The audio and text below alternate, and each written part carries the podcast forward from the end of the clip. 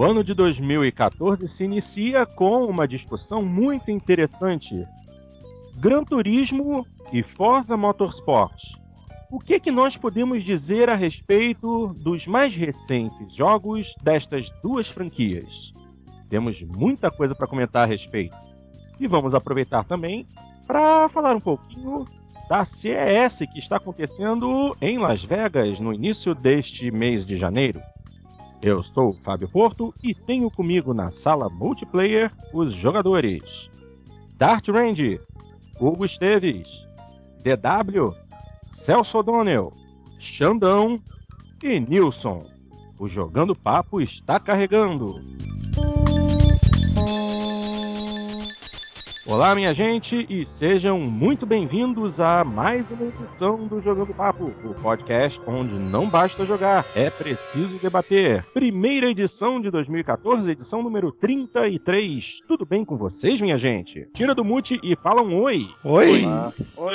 Oi. Isso, isso, isso. E aí, como é que foi de passagem de ano? Tudo bem? O que que andam jogando? Afinal, com final de ano, com certeza compraram-se joguinhos novos para comemorar o Natal? Então vou fazer aqui uma chamada nominal. Cada um diz aí o que que está jogando ou jogou nessa virada de ano. Vamos começar com Dart. E aí, Dart, o que, que você está jogando, meu filho? Uh, é mais fácil perguntar aqui que eu não tô jogando. Ah, sim, também. eu, não, né? Que eu tava de recesso e agora tô de férias. E, e, e mesmo viajando, joguei um pouquinho, porque na viagem aí ao Rio de Janeiro aproveitei e comprei um 3DS, né? Jogando. Atenção, atenção. acaba de chegar a informação que o mundo está prestes a acabar começa a chover fogo do céu. É. é que eu. Faz tempo que eu queria voltar a jogar os jogos da Nintendo, só que não vejo muito motivo para comprar um Wii U. e ele é, ele é, muito caro pro que oferece, então. Para, Dart. E pro 3DS XL, uma telinha um pouco maior e tal. E, e tô gostando, tô jogando o, o, o, Super Mario 3D Land e o Mario Kart 7. E no Xbox One tô jogando Battlefield 4 sempre, o Forza um pouquinho e o Dead Rising 3, que eu também comprei agora. E você, meu querido, o que que anda jogando de bom, como se não soubesse? Opa, eu tô jogando Gran Turismo 6 e só, mais nada. Que beleza, hein? É. DW, você tá jogando alguma coisa, meu querido? Tô jogando Forza 5, tô jogando também uh, GTA Vice City Stories, uh. um pouquinho de Professor Layton and the Curious Village, que é um jogo que de vez em quando eu gosto de jogar. Eu esqueço dos quebra-cabeças e eu volto pra resolver de novo. ah, e basicamente são, são essas três coisas que eu, que eu tenho jogado aí. Show de bola. Aliás, DW, aproveita e é, faz um tricô aí com o Dart, porque ele tá muito interessado em pegar uns joguinhos do Professor Layton para jogar no 3DS. Eu ah, queria, pega, queria, saber pega... qual, o, qual o melhor deles. Eu acho que você poderia pegar. Eu, eu começaria com o Curious, o Curious Village, mas o, o, o Diabolic Box. Acho que é o Diabolic Box se eu não me engano, também é muito legal. Não sei se eu estou trocando o título, mas acho que é isso mesmo. Então, esses dois aí valem, valem a pena. Eu só gostaria de saber de onde saiu essa expressão, fazer um tricô aí com o outro. Ah, eu, eu, eu achei que ia ser um troca-troca. ah, mas é, é uma expressão que é do teu tempo também, não vem? Não, não é do meu tempo, não, cara. Não é mesmo, viu? É. Então não, então não é da tua região aí. É, não deve ser da tua região. Aqui é comum falar. É, é, é Diabolical Box, é esse é o título. Celção, tua vez, o que que andas jogando, meu querido? Ô, gente, boa noite, feliz ano novo, feliz 2014. Eu pedi, fiz muita questão de falar o que eu tô jogando. Primeiramente que eu tive duas semanas de recesso aqui, então eu viajei no GTA V finalmente. Foi uma experiência, como vocês já devem saber, única e maravilhosa, me diverti bastante.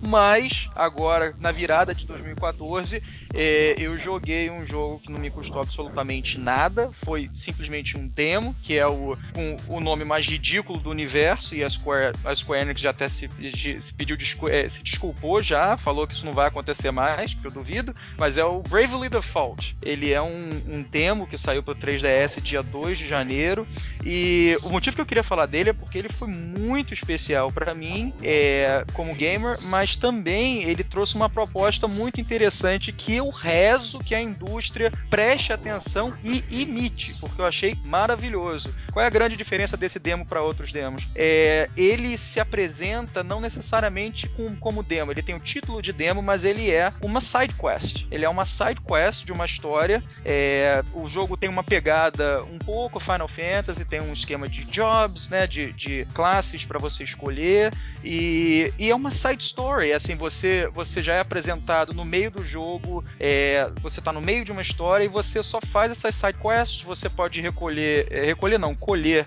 é, aqueles street passes, que é uma feature muito legal do 3DS. E o mais legal de tudo é, é não o leveling up. Todo o leveling up que você faz, infelizmente, não, não vai ser passado para o jogo. Mas se você optar agora, fevereiro 7, dia 7 de fevereiro, comprar o jogo, você vai poder pegar o save que você fez do Bravely Default e aplicar nesse jogo. E você vai ter é, uma série de coisas especiais a partir desse demo. Eu, sinceramente, gente, nunca vi essa proposta antes e eu amo inovação. Eu amo gente que pensa fora daquela caixinha quadradinha que, tá, que às vezes a indústria inteira faz questão de estar tá dentro. E eu achei essa proposta maravilhosa e peço demais que outras empresas façam isso também. Recomendo para quem curte RPGs, para quem curte aquela pegada Final Fantasy mais old school ali, Final Fantasy é, 5, que tem esse sistema de jobs, o 3 também. É um jogaço e acredito que vai ser um jogaço também agora em fevereiro. Falei demais, mas fazia questão de falar, é isso. Bom, pessoal, este foi o Jogando Papo. Muito obrigado por vocês.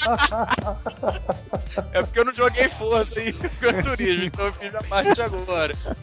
Ai, Jesus, ótimo. Xandão, meu querido, o que, é que você jogou aí nessa virada de ano? Ai, cara, no, no Xbox One eu tô jogando o Battlefield 4, o Forza 14, o Forza, o Forza 5 é. e o FIFA 14. Exatamente. Cai com o Forza 14 tá duro, né? Você é não, não, não, não, ainda não. Ainda não, né? Mas com certeza vai chegar o lá. Xbox 12. Né? Não, não. Ah, do jeito que a Microsoft sabe fazer conta, é bem capaz que o próximo seja esse, né?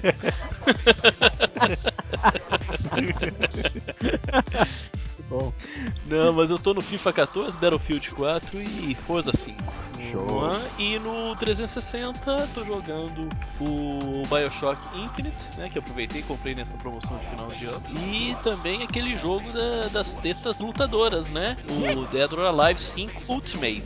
Ah, também tava em promoção. Oh, tetas eu manjo, hein, ó, Dr. Ray. Difícil é tirar a expressão de nojo quando ele pega nela. Né? Exatamente, você viu? A fotinha dele. Ai, que isso? Sai! Meu Deus do céu. Falando do Dr. Ray, Wilson, o que, que você andou jogando, meu querido? Meu amigo, eu andei jogando muito o, o Max Payne 3, que eu não tinha jogado ainda. Né, terminei ele essa, esses dias, gostei bastante. Mas o que eu tenho colocado muito meu tempo mesmo é no, no, no Forza, no Forza do, do, do, do Xbox One, Uhum. né, Forza 5. E, mas o que tem tomado co- completo meu tempo é o fabuloso, o, o estratosférico, o divertidíssimo é, Super Mario 3D World. Nossa, que jogo, cara. Esse tem tomado meu tempo muito. É, o Mas eu não Wilson vou fazer review igual o Celso, não. É, ele acabou de conseguir uma foto dele lá na, na sede da Nintendo, do lado do Red Fuse Aimee, né? Tá os dois ali, ó. Um cada lado, no mesmo, na mesma altura. Vai por mim, cara. Olha, eu vou, vou até fazer um apelo. Comprem consoles da Nintendo, não deixem que jogos desse nível deixem de existir, cara. Porque ô, Você Cara, falou a palavra certa, você tem que fazer um apelo mesmo, cara. Tem que apelar. tem, cara. Não tem que fazer um apelo, mas é que as pessoas não, não sabem que estão perdendo. É muito bom. Ô Nilson, esse jogo tá, tá você sozinho ou tá você e a família? Cara, esse jogo consegue fazer uma coisa que eu nunca vi igual. Eu tenho, eu tenho 34 anos, eu tenho uma namorada que é um pouquinho mais nova que eu, não vou falar aqui, não vão achar que é pedofilia. Tipo 18. É, não, não, não, tem um pouquinho mais que isso. É, é, 19, e eu tenho um filho, eu tenho um filho de 5 anos. Cara, eu passo a tarde jogando eu, ela e ele o jogo. E aí quando ele vai dormir, eu, eu e ela continuamos jogando. Quando eu levo ela embora, eu volto e continuo jogando sozinho. De tão bom qual que é o jogo e ele consegue atrair eu no público masculino, ela no feminino, meu Com filho reservas. criança. Com reservas. Eu acho que assim, você é mais um público unissex, Luciano. Nossa, não. E, e o jogo é simplesmente espetacular, cara. Eu, eu, por mim, ele deveria ganhar como o jogo do ano. Nossa. Então Por deixa, mim, eu fazer, deixa eu te fazer uma recomendação então, Nilson. Pega Sonic Lost World pro, pro Wii U, que realmente também tive a oportunidade de ver o jogo, o jogo rodando. E eu tô me mordendo pra comprar um Wii U só por causa desse jogo. Não vou fazer isso, mas eu queria muito poder fazê-lo. Ah, eu vou pegar sim, cara. Eu joguei o demo dele e também gostei demais, demais, demais. É, isso aí. E só pra completar aqui, o que que eu andei jogando? Vamos lá. Ah, Gran Turismo 6 no PS3, Forza 5 no Xbox One, Fórmula 1 2013 Classic Edition no 360 e no 3DS eu concentrei um pouquinho mais no Ridge Racer 3D, que eu achei que ficou muito, muito, muito legal. Ficou divertidíssimo. Ah, eu esqueci de uma coisa que eu tava jogando também, não posso deixar passar. Eu joguei muito com meu filho, Blue Dragon, que é um título fantástico que eu acho que os reviews eh, dele não, não passam o quanto esse jogo cria um universo ah, absurdamente incrível, principalmente para as crianças, cara. É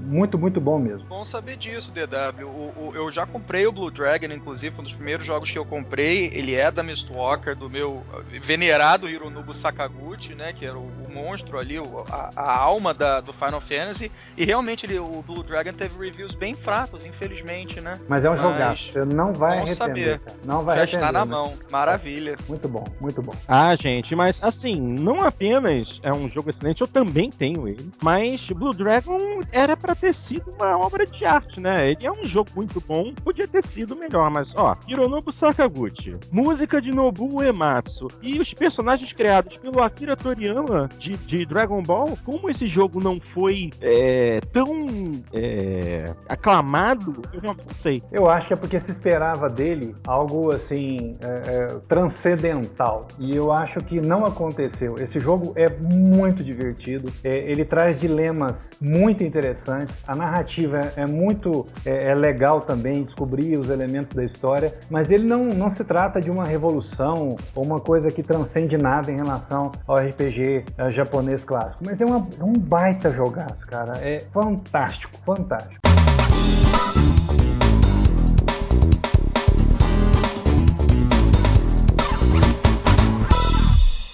Pois bem, galera, estamos no início de janeiro de 2014 e durante esta semana em que estamos realizando a gravação, hoje é quinta-feira, dia 9 de janeiro, está acontecendo em Las Vegas a CES 2014, a maior feira de eletrônicos do planeta. Ahn, esse ano não tivemos grandes novidades, se bem que no ramo dos videogames houve apenas uma que foi bastante interessante. Finalmente, a Sony mostrou o PlayStation Now, o seu serviço de streaming de jogos para os consoles PlayStation 3 e 4. Ah, infelizmente, eu não tive muito acesso a essa informação. Alguém aí poderia é, detalhar um pouco mais o que a Sony apresentou? Na verdade, não detalharam muito, né? Só que vai ser um serviço que vai permitir jogar jogos de PlayStation 3, PlayStation 2 e eu acho que PlayStation 1 também. Não só no PlayStation 4, como em tablets eh, e outros dispositivos. Não, não ficou. Televisões, televisões. Para via, tudo. E o É, deve, deve ser tudo aparelhos é. da Sony, né? Não, não, Sim. vai ser, não vai sair pra iPad nem pra Android normal. Mas. ah, O, o interessante é que pros E é- tablet, tanto para tablet quanto te- com, para televisões, você vai ter que adquirir um DualShock 4. Hã? Não, DualShock 3, o DualShock é o 3. DualShock 3. é, O Eles falaram, que é o, DualShock 3. eles falaram que é o controle ideal pra, É. pro PlayStation Now é o DualShock 3. É, pra televisão você até justifica, né? Mas pra um tablet que é sensível ao toque, né? É, Você vai estar com um tablet no, no colo e um controle na frente dele. Acho que vai ser muito difícil você jogar isso num tablet. É, não. É verdade. Não, mas possivelmente terá um emulador do, do controle lá no. no Sim. não, a Sony falou tablet. que não, que não ia fazer isso não, porque o, Ah, mas- o controle é muito mais preciso do que o, a tela de toque. Não, mas eu É. concordo que não dá pra fazer com toque mesmo. Tem que, tem que ser o controle mesmo. sim. É, e uma notícia que eu vi também é que parece que o serviço vai ser por assinatura, né? Parece que não vai ter compra de jogos. Ah, vou, vou comprar, É, um, por exemplo, um. um- Ah, não ficou bem um claro. Não. Não, não, não É. ficou bem claro isso. né? Sei. Não ficou bem É, claro, não. é- Parece que é uma é, assinatura, seria. mas pode ser híbrido, misturado com, com compras. Não, não clareou muito, não. Mas que vai ter assinatura, falaram. Agora, como vai ser o modelo inteirinho, não, não dá pra E os saber. primeiros, os primeiros jogos que eles falaram que vai ter é o Uncharted, não lembro qual deles, e o, O The Last of Us, né? The o Last, The Last of Us. É. Não, não, não é o Uncharted, é o The Last of Us e o Beyond Two Souls. Exato. É uma, uma coisa, gente, eu tava lembrando hoje por um acaso, o DW falou há, há muitos programas atrás, eu acho que vale a pena a gente repetir, ainda mais quando a Sony considera o- a ideia de, de fazer um modelo de subscription. É, o DW falou algo do tipo, eu tô quoting aqui, que o primeiro serviço desse que seria um serviço assertivo seria algo é, parecido com a Netflix, com a funcionalidade da Netflix. Sim. Eu vou te falar que se houvesse uma subscription é, remotamente similar à Netflix, eu seria apaixonado por esse serviço. Eu acho que é por aí que eles vão caminhar. É muito provável, eu tinha dito isso antes mesmo e reafirmo. É o melhor caminho possível, eles já deram uma pista muito grande que eles vão trilhar esse caminho aí. Só tem que ver se vai funcionar bem, né? Já, já tivemos pessoas que testaram, eu li já algumas coisas a respeito. É, por enquanto, ah, o que disseram é que tem um pequeno atraso nos comandos, pequeno, muito pequeno, que não, não atrapalha a jogar depois que você, você acostuma com ele. E que a imagem, a qualidade da imagem, ela ainda não está tão boa quanto no console que é, originalmente rodaria o jogo. Exatamente. depende da banda, que eles têm que fazer algumas correções. Mas a gente sabe, gente, isso é o futuro. Uma hora ou outra vai funcionar, né? a gente não sabe quanto, né? Eu acho que não deveria chamar é, é, é, é PlayStation Now, devia chamar PlayStation Wait, porque ainda não é a hora, né? Vai, vai, vai devagarzinho, uma hora vai dar certo. E quando der certo, aí o bicho vai pegar. É, a, Sony, a Sony informa que a conexão que for necessária para se jogar com uma qualidade aceitável é de 5 MB. Quem tem uma conexão de 5 MB já consegue jogar. Eles só esquecem que também conta upload, né? Não, e conta muito latência, né, gente? Exatamente. A latência é o que mais conta. É, a latência é o nome do jogo, cara. E, É, assim, se o serviço não rodar, por exemplo, é, aqui no Brasil, ah, pra gente, a latência não vai permitir que, com que a gente jogue é, de, forma, de forma aceitável. Não, não, tem como. A não ser se essa tecnologia ela reescreva algo que a gente não sabe. Alguma coisa diferente do que nós É, já conhecemos. Inclusive, eles falaram que inicialmente vai ser para os Estados Unidos, né? Em outros países, só uns meses depois. Uhum. É, exatamente. Em outros países, leia-se Europa, né? Brasil, não sei se vai estar nesses outros países em, em alguns. Exatamente. Exatamente. É, O, exatamente. o representante da Sony na CS, o tal do Matthew Parker, comentou que eles estão dando preferência à velocidade de resposta dos comandos acima da qualidade de imagem. Isso já é alguma coisa, né? É, segundo ele, a, a, problemas de quadriculamento de imagem não devem desaparecer mesmo após o serviço ter sido lançado oficialmente. E isso, com certeza, só vai ser conseguido através de atualizações passadas nos próximos Ou É, seja, o, o, o Porto, um pequeno, é, rapidinho, só para não incomodar muito os ouvintes. É, Nilson, tira o microfone do nariz, por favor. Eu tô com o Tomara microfone que no nariz. esteja no nariz mesmo, viu? É, mas não é possível que o orifício corrugado respire dessa maneira, né, Xandão? Tinha que ser tão É. largo a ponto de dar eco. E né? pior que eu sou narigudo pra caramba, meu. Se tá no meu nariz mesmo, o negócio tá tenso. hein? Vocês estão escutando aí, é um- é um tsunami, né? É, literalmente sim, literalmente sim. Então, né, abaixa essa porca, porcaria de microfone aí, bicho. Melhorou? Bota o microfone no queixo. É, melhorou, melhorou.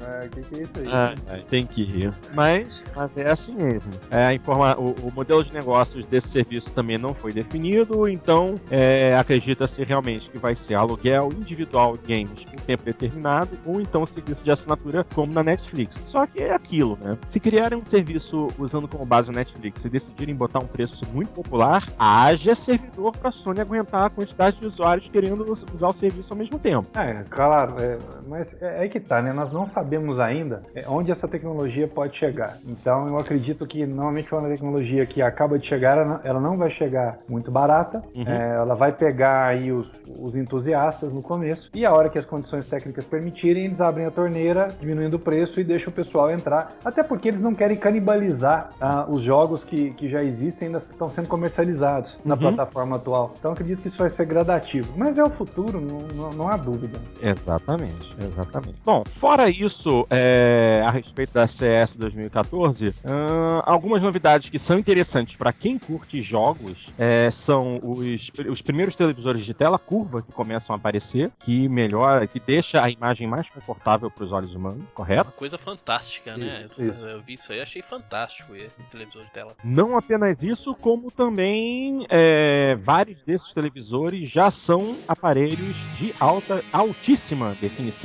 chamados televisores 4K. Aparelhos É. que são a, a imagenzinha de 3.840 por 2.160 pixels. É que por coincidência os televisores não custam 4K, eles custam bem mais que isso, né? Ah, Exatamente. 4K é só um PlayStation 4 no Brasil. Exatamente. O problema é que esse televisor, agora no início, ele vem em preço proibitivo. Hum. Não tem como. Mas a tendência é baratear dentro de dois, três anos. É bem possível que a próxima geração, seja lá a maneira com que ela encarne, né? A gente não sabe, nem tem ideia de como vai ser. É, mas é bem possível que a, a próxima geração já, já esteja usufruindo de verdade os benefícios desse tipo de, de, de televisor, né? Mas isso é uma coisa para, sei lá, é, possivelmente a gente vai ter na casa da gente no mínimo daqui 3, 4 anos por aí. Até É, que a tecnologia fique acessível. Eu acho que no final dessa geração que tá começando agora, já vai estar mais ou menos comum, pelo menos a parte de vídeo em 4K. É bem possível, com certeza. É, nós, nós já sabemos que tanto o PlayStation 4 quanto o Xbox One tem capacidade de exibir Sim, é. Por isso, que eu, imagens é vídeo por isso que eu 4K. falei que vão. É, não confundir com jogos, né? Que estavam É. fora de cogitação. É, fora de situação. Outra Só se lançarem Pong em 4K, daí dá. Ah, isso, beleza. O cara tem que ser igual a gente pra entender a piada, hein, cara? Google it. É, o boleto, por favor. É, outra notícia interessante também, é claro, durante o CS foram apresentadas já várias, vários protótipos das Steam Machines, as máquinas é, que utilizam o sistema Steam da Valve para poder é, baixar e jogar os seus joguinhos. E uma notícia interessante também a respeito disso é que a Valve já está conversando com fabricantes de PCs no Brasil para que se desenvolva e se produza aqui a, a nossa Steam Machine, uma Steam Machine nacional, para poder garantir o menor preço possível. Segundo o, segundo o Frank Taylor, que é um dos conselheiros da Valve, o Brasil é um dos 10 principais mercados do Steam no planeta. Então, ainda não há nenhuma previsão de quando máquinas nacionais vão surgir, mas a equipe da Valve já está conversando com, com fabricantes nacionais de hardware para tentar lançar uma Steam Machine com preço, se possível, inferior ao do PlayStation 4 e Xbox One. Isso aí seria muito A do PlayStation 4 eu acho que não vai ser muito difícil Essa- lançar essa é qualquer fácil, coisa. né? Você consegue Até eu. lançar um, um, um carro por um preço menor do que o do PlayStation 4. Será que vem a Steam Machine do milhão aí? Ah, meu Deus. Cara, O problema é que você consegue montar uma, uma Steam Machine pro seu computador, Steam Machine cara. do milhão é foda. Essa é boa, cara. Estima- Estimativa do milhão foi 10. né? Ou da Xuxa, né? O último que veio com esse papo de que o Brasil é um mercado importante, é top 3, top não sei o que, foi a Sony, né? Aí deu no que deu. Eu não aguento mais isso, cara. Foi o Eu prefiro que não fale nada e lance. Não fala mais nada, né? É, é, é. Foi o, foi o tal do Jack Treta, que chegou aqui cheio de treta e no final foi ridículo. Ah, Ah, Mas a, a interessante aí, ó, pô, é que a, a Valve ela mostrou claramente agora, ela falou inclusive isso lá na CES, a- qual, qual é a estratégia dela com a, Steam, com a Steam Machine. Ela quer pegar o entusiasta de PC que queria ter a experiência do PC atual na sala de estar dele. hum. Ela tá pegando primeiro o consumidor high-end, o cara que normalmente gastava um absurdo em, em- em computadores, comprava Alienware e outras marcas caras ali nos Estados Unidos. E primeiro ela quer atender esses caras com essas Steam Machines caras, para depois, com o passar do tempo, ela buscar coisas que são mais acessíveis, se necessário até construir mesmo uma dela no futuro. O, o que a gente conhece da Valve, e a gente já acompanha a Valve há muito tempo, é que ela come pelas beiradas, né? É, Então ela chega como quem não quer nada, todo mundo dá risada, olha aí, esse negócio de vender jogo digital, não sei se vocês lembram como é que era, né? No passado. Muita gente dando risada, isso não vai funcionar e tal, e quando você menos vê, ela tá no ecossistema. E outra, é, outra coisa que eu achei fantástico é que eles falaram, não estamos concorrendo com consoles, não é a nossa proposta. A nossa proposta é atender o jogador de PC entusiasta que queria levar para a sala de estar a mesma experiência que ele tem hoje é, é, no computador dele. né? Então você vê que de novo a Valve vai comer pelas beiradas. A ideia dela é, é essa. Só que, diga-se de passagem, a ideia é fantástica, porque você, é, é, você. Eu, particularmente, só gosto dos consoles mesmo pela comodidade. Mas se você for pensar em game de verdade, o PC é o que há. Tem uma, né, como dizia o próprio Luquita, é o, é, é, o, é o, o maior retrocom, é, retrocompatível de todos os tempos. Num É PC você pode fazer tudo. Imagina que coisa sensacional você poder eu ter a mesma comodidade de um PC, falando com os meus amigos, sei lá, via Skype, e jogando aqui naquele. na- apesar que eu tenho um pouco de dúvida sobre aquele controle. Mas é, é, se, a- se a ideia for bem aplicada, ele, ele, por mais que eles não dizem que a ideia não é concorrer com os consoles, eu, eu sinto que eles vão conseguir sim criar uma concorrência bem grande. Eu Mas- mesmo mas, sou gente- adepto da Steam Machine. Mas olha só, quantos Xbox é, One foram vendidos? 3 milhões, Quantos PlayStation 4? 4 milhões, Quantas contas no, no Steam a Valve tem? 65 milhões. Então ela não precisa concorrer com ninguém. Ela, ela Exatamente. já é o mercado dela, já tem o público dela. Ela, vai, ela tá fazendo isso, ela tá trazendo pra sala o cara que tá jogando no quarto. É, exatamente, exatamente. E outra coisa, né, Hugão? É, ela tá fazendo o seguinte: ela sabe que o jogador de PC aprendeu a fazer conta. Então, como assim? O jogador de PC fala: opa, peraí, eu compro com 100 dólares, eu consigo comprar no Steam, se eu for um cara esperto, 10 jogos. E com 100 dólares eu compro dois jogos nos consoles. Então, ela tá tentando fazer a seguinte matemática: tudo bem, você paga mil dólares numa Steam Machine, 1.500 dólares numa Steam Machine, mas o que você gastaria em jogos no console vai acabar sendo interessante você É. jogar na, na Steam Machine. E ela tá Perfeito. apostando, são as armas dela. E mais É do que que isso, eu mais do que o cara que gasta lá no Steam, o filho dele, né? Porque pro cara é bem melhor que o filho dele tenha uma Steam Box do que um, do que um Xbox ou um Playstation. É mais barato no, no longo termo. É, exatamente. E, e outra, né? O cara que é muito entusiasta e quer montar a sua própria Steam Machine, ele monta. É o que eu vou fazer. Eu não vou comprar nenhuma Steam Machine, eu vou montar a minha.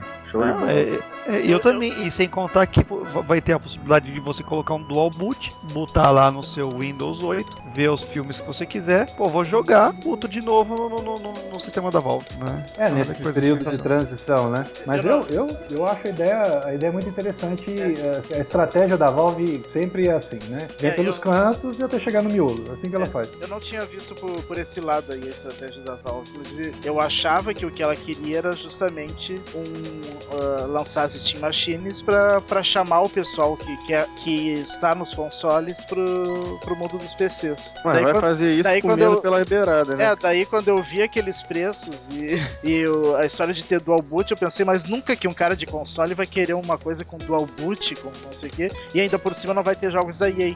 daí, daí eu, eh, eu pensei que já tava fadado ao fracasso. daí, mas pensando Não, por esse lado, pensando por esse lado de que na verdade vai chamar quem já joga no PC pra sala. Ah, ô Dart, agora pensa pra nós brasileiros coisa fantástica. Você jogou Bioshock Infinite no seu, no seu PC, não foi? Sim, Quanto você pagou no jogo? foi. Eu comprei no lançamento, então foi 90 e poucos reais, né? Então, olha que beleza. Nós pagaríamos pra jogar no lançamento no Xbox 360 ou no PlayStation 199 minimamente. Exato. Entendeu? Então, você já paga só pra nós brasileiros, só por isso, logo de cara, mesmo o equipamento custando mais caro já vale a pena, só pelo E valor vai dos continuar jogos. pagando o valor cheio por um bom tempo, enquanto no Steam sempre dá aquela caída, né? É, exatamente. Quer dizer, na, É. próxima, na próxima promoção do Steam, você tem aí para jogos de lançamento, tirando, é claro, Call of Duty, que nunca cai de preço, pelo amor de Deus. É, nunca É. entra em promoção. Vai- quando é- vai quando ter aí. entra é 20%. É, pouquinho, tá tem fazendo 40, falta 50%. nenhuma?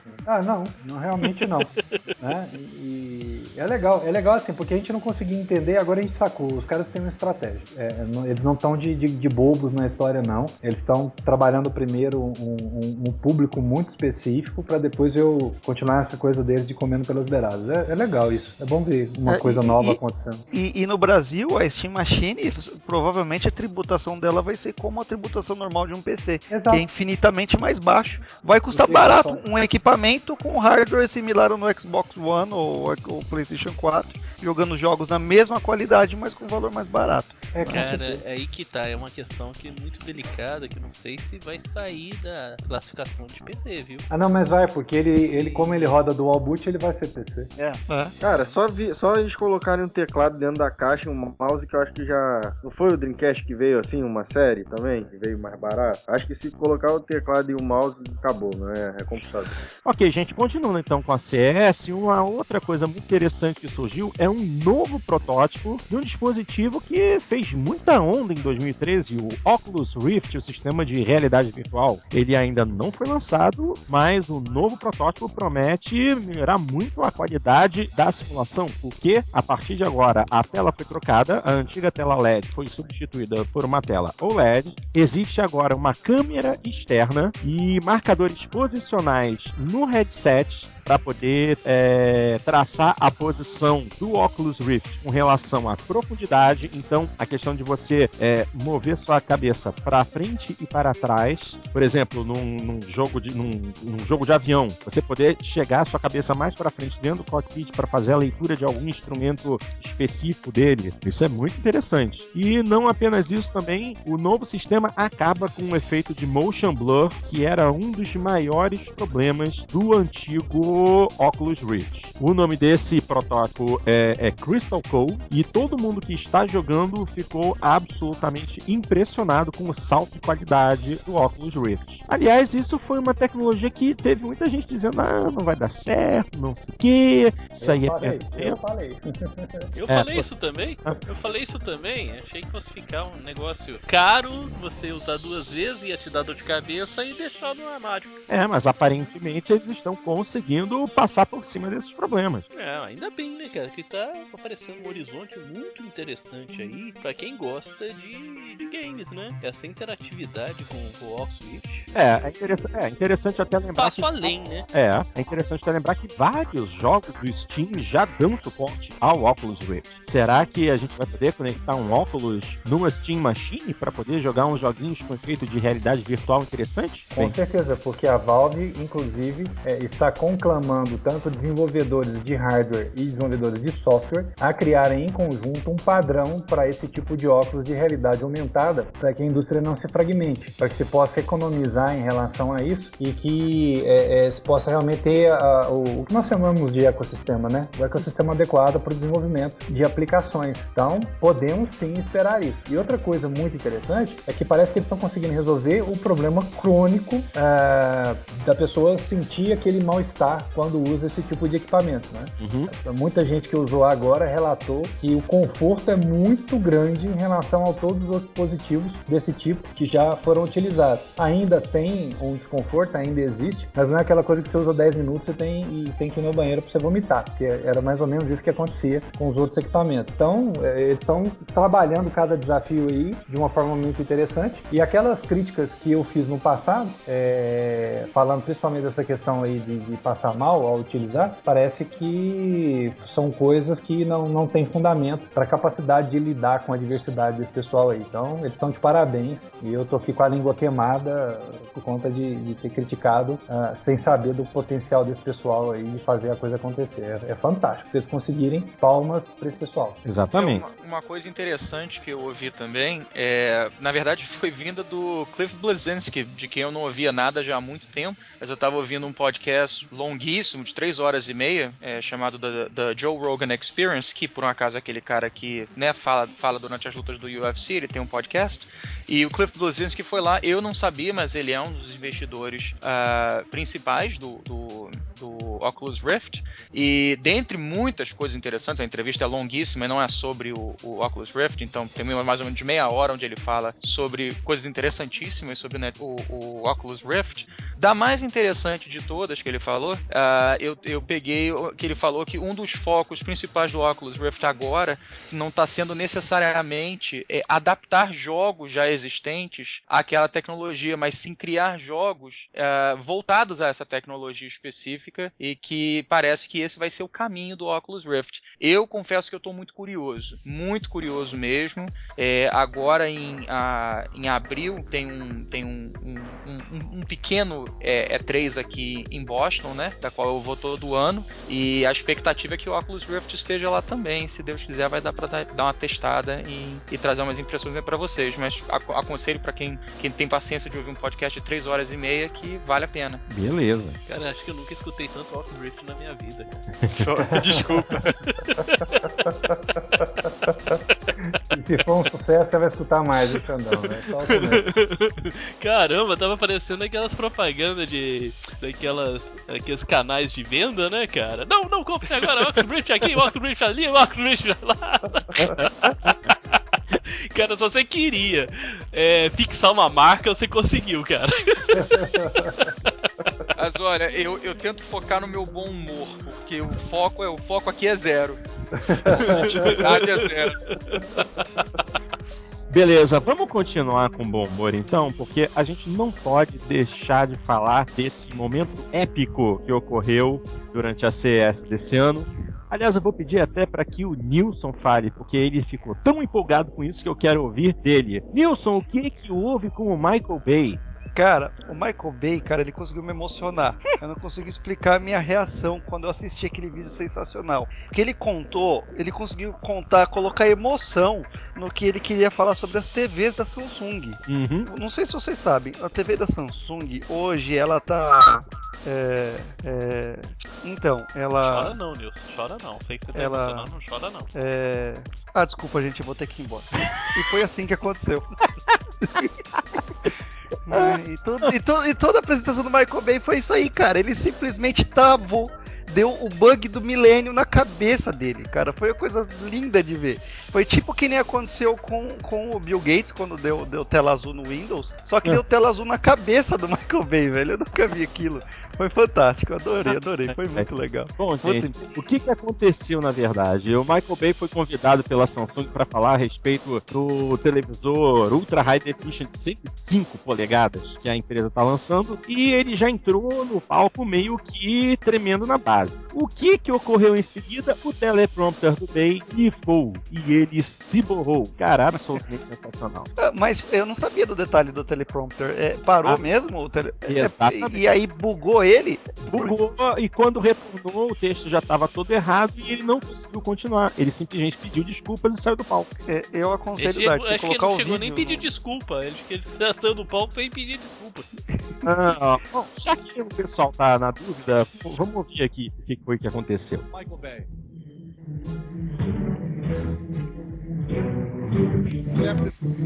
Good afternoon, Michael. How is everyone today? Uh, my job as a director, because I get to dream for a living. Michael, you know you're known for such unbelievable action. What inspires you? How, how do you come up with these unbelievable ideas? Um, I create visual worlds that are so beyond every, everyone's normal life experiences. And Hollywood is a place that creates uh, a viewer escape. And um, what I try to do is, I, as a director, I try to. Uh, the type is all off, sorry, but I'll just wing this. Tell us what you think. Yeah, we'll just we'll, we'll wing it right now. Um, I take I try to take people on an emotional ride, and um, The curve. How does it? Uh, how do you think it's going to impact uh, how viewers experience your movies? excuse me, I'm sorry, I'm sorry. Okay, ladies and gentlemen, let's thank Michael Bay for joining us. Acabou! Olha, cara, eu vou falar assim, é, pra gente, assim, é engraçado e tal, mas pra pessoa que tem, que tem pânico de falar em público, e eu já conheci muita gente que tem pânico, Cara, mas o cara é diretor de Hollywood. mas falar em público não tem nada a ver com dirigir, gente, é totalmente Ah, diferente. tem sim, Tem tem, gente que tem sim. bloqueio, Ali, cara, cara tem muito que crônico. falar. Ah, Não, não, não, não, não, Deus, não, né? não, é totalmente diferente, cara. Eu conheço pessoas, eu conheço diretores de empresa que, que são caras assim extremamente competentes em dirigir, tal, tal, tal, tal, tal, tal, mas quando tem plateia na frente, cara, trava imediatamente. Tem gente que, que trava. Eu, eu acredito que alguns ouvintes aqui talvez tenham esse negócio. É inacreditável como a experiência, as pessoas relatam que essa experiência é muito próxima daquela experiência que quem tem síndrome do pânico vive, né? O, o cara vai morrer, cara, de tanto que a, que a coisa é, é- é cruel. E como ele é um sujeito que tem possivelmente essa deficiência, quando aquilo que ele havia planejado ah, ah, quebrou, ele perdeu completamente o chão. Então, a única coisa que, que ele podia fazer ou era sair correndo ou sair andando. E não tinha outra forma dele reagir a uma situação como aquela. É, eu já treinei algumas pessoas para falar em público. Quando eu trabalhava ah, com propaganda, né, é, eu tinha que treinar algumas pessoas para falar em público e, e realmente é um, é um grande desafio para algumas pessoas. A gente é, realmente é, é engraçado e tal, mas eu me, me ponho na pele do cara, é, deve ter sido uma experiência terrível para ele. Deus me livre, coitado. É, realmente, para uma pessoa do, do, do porte de Michael Bay, né, um dos maiores diretores de ação da atualidade, pegou bem pesado, foi bem complicado. E depois ele, inclusive, é, postou no blog dele, que estava lá para falar a respeito do televisor, mas que realmente meteu os pés pelas mãos. Uma pena, né? Porque o aparelho em si, pelo, pelo que eu pude acompanhar do vídeo, o televisor é absolutamente magnífico. E o É, Beyblade dúvida. no Michael Bay. É, é, exatamente. Foi mal, hein? É isso aí.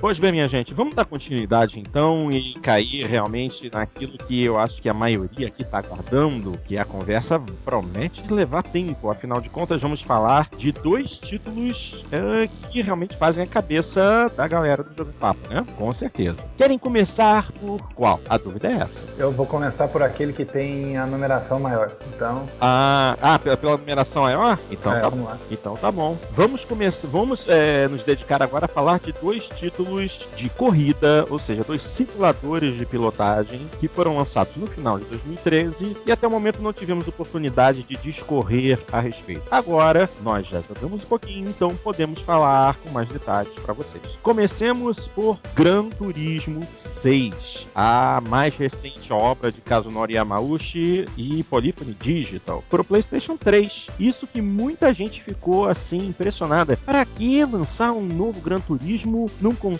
que já está chegando ao fim do seu ciclo de vida? A resposta é muito simples. Muito material simplesmente pôde ser reaproveitado de Gran Turismo 5, que é um título que não tem tanto tempo no mercado. Muita coisa nova pôde ser adicionada, muita coisa foi melhorada, algumas infelizmente pioraram, mas é muito melhor você pegar um jogo que já tem a sua estrutura principal bem desenvolvida, é, atualizá-lo e lançá-lo numa plataforma que é, domina mais o mercado. Nesse caso, o PlayStation 3 ah, se ainda prova ser uma máquina muito interessante, porque as melhores do jogo são consideráveis, embora muita coisa ainda seja reaproveitada. Temos muitas novidades em Gran Turismo 6 e vamos falar um pouquinho delas para vocês. Eu vou pedir que o meu querido amigo eh, Hugo fale a respeito daquilo que ele pôde sentir de igual e de diferente entre Gran Turismo 6 e Gran Turismo 5, que foi um título que ele também teve a oportunidade de jogar bastante. Hugo, ah, com relação a gráficos, você conseguiu notar alguma grande diferença entre os dois? Pô, vou ser bem sincero, não Hum. notei diferença visual. É uma, coi uma coisinha ou outra, como a chuva, eu acho que melhorou, principalmente na visão do cockpit. O efeito da água no, no- no para-brisa melhorou. É, os sprays d'água, né? Tudo, toda a parte de partícula, né? Isso melhorou um pouco. É, tinha bastante aliasing, né? Aquele quadriculado, serrilhado, quando Uhum. tinha fumaça, né? Uhum. É, poeira e tal, as nuvens de poeira e fumaça. Isso, isso tá bem melhor agora. É assim, eu posso dizer pra você que isso é o que salta assim mais aos olhos, sabe? O resto, os circuitos são idênticos, os carros também. Eu não... É, a diferença dos carros é, são os carros standard, né? Que não são os premium. Uhum. São aqueles carros que vieram dos, dos- das versões anteriores do Gran Turismo, anteriores ao Gran Turismo 5, inclusive.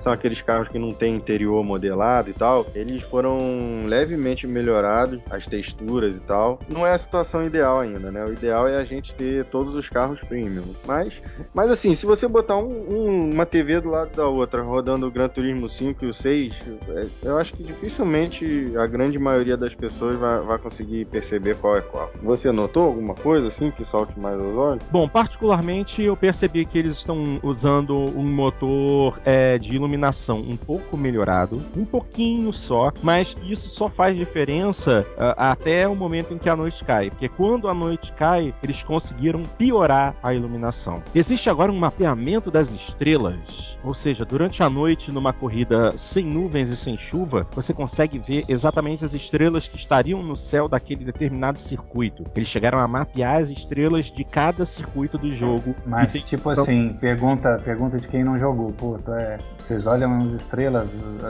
quando não- estão jogando? Não é perceptível isso, né? Isso é, isso é É. coisa de. É, é ultra nerd mesmo, né? Exatamente. É. Não, você vê que o céu agora tá muito mais estrelado, tá muito mais bonito do que o céu de Gran Turismo. Sim. Só que o céu é uma das poucas coisas que você. É uma das coisas que você simplesmente não passa muito tempo observando. A não ser Não, que é você seja se completão- você observar, se você observar a estrela num jogo de corrida, cara, Danou-se, né, meu?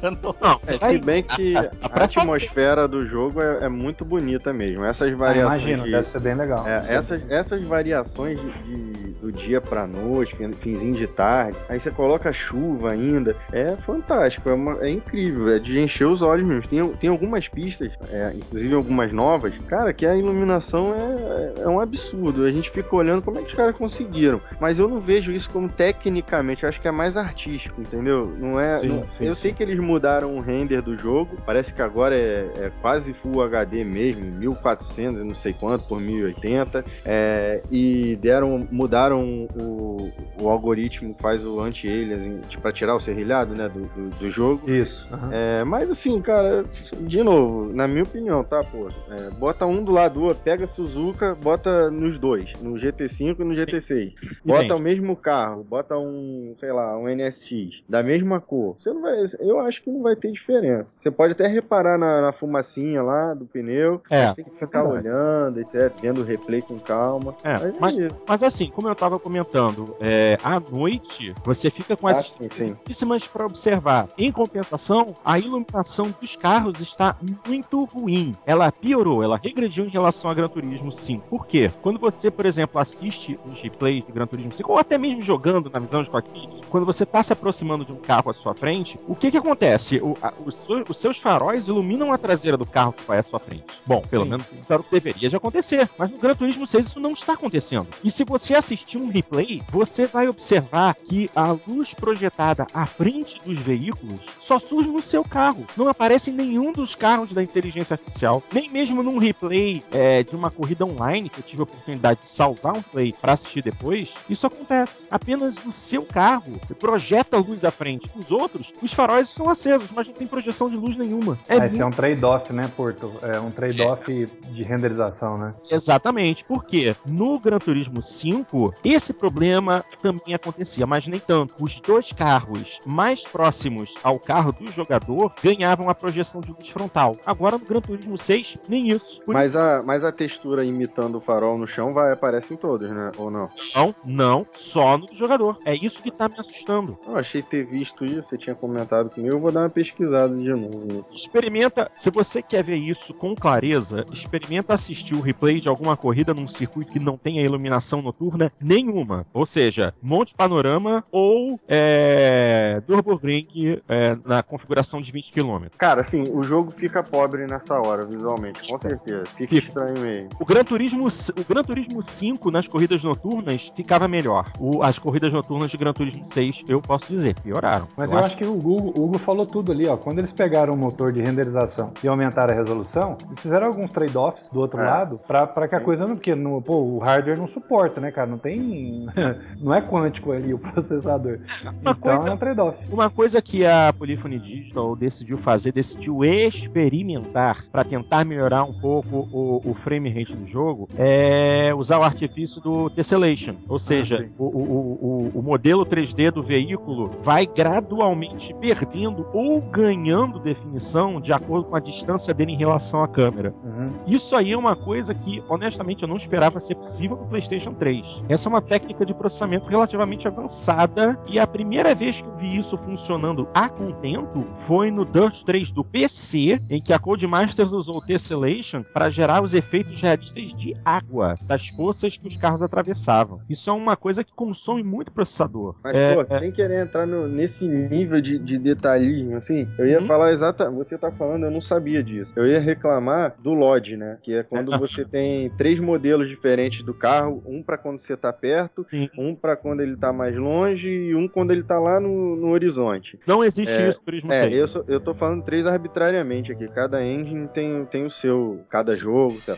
Eu tava reparando, pela primeira vez no- no- nessa geração do Gran Turismo, que alguns carros eu conseguia ver a malha mudando, entendeu? Eu achava que era um Tá. modelo intermediário, mas você falando agora, provavelmente é isso. Principalmente carro muito arredondado, entendeu? Ah, eu Carros vou- mais retos, assim, você não percebe, mas o que tem mais curvas, você consegue perceber às vezes. Eu vou, eu vou inclusive lançar um desafio aqui pra quem quiser, pra você também, Hugo. Jogue uma corrida, termina a corrida, ele normalmente já ativa, já inicia um replay imediato. Nesse replay você não tem como ativar o modo fotográfico. Sai desse replay, no menu de corrida, pede pra assistir o replay e quando estiver começando, dá uma pausa, entra no modo fotográfico e bota a câmera do lado do carro. Você vai ver de cara que os arcos das caixas de roda vão estar com pouquíssimos polígonos. Mas a partir do momento que você começar a dar zoom ou mover sua câmera em direção a essa parte do carro, você vai ver o modelo do carro se formando e os polígonos desaparecendo e ganhando a forma arredondada. Eu achei isso absolutamente sensacional. Nunca tinha visto a, tece a tecelagem acontecer na minha frente dessa forma. Eu achei maravilhoso. Olha, Como- isso é um avanço muito grande, hein, cara? É um avanço muito grande e notável. Eu fico imaginando o que que esses caras vão fazer no Play 4 É. com esse conhecimento, porque o motor de, de Tessellation é, é, do Play 4 é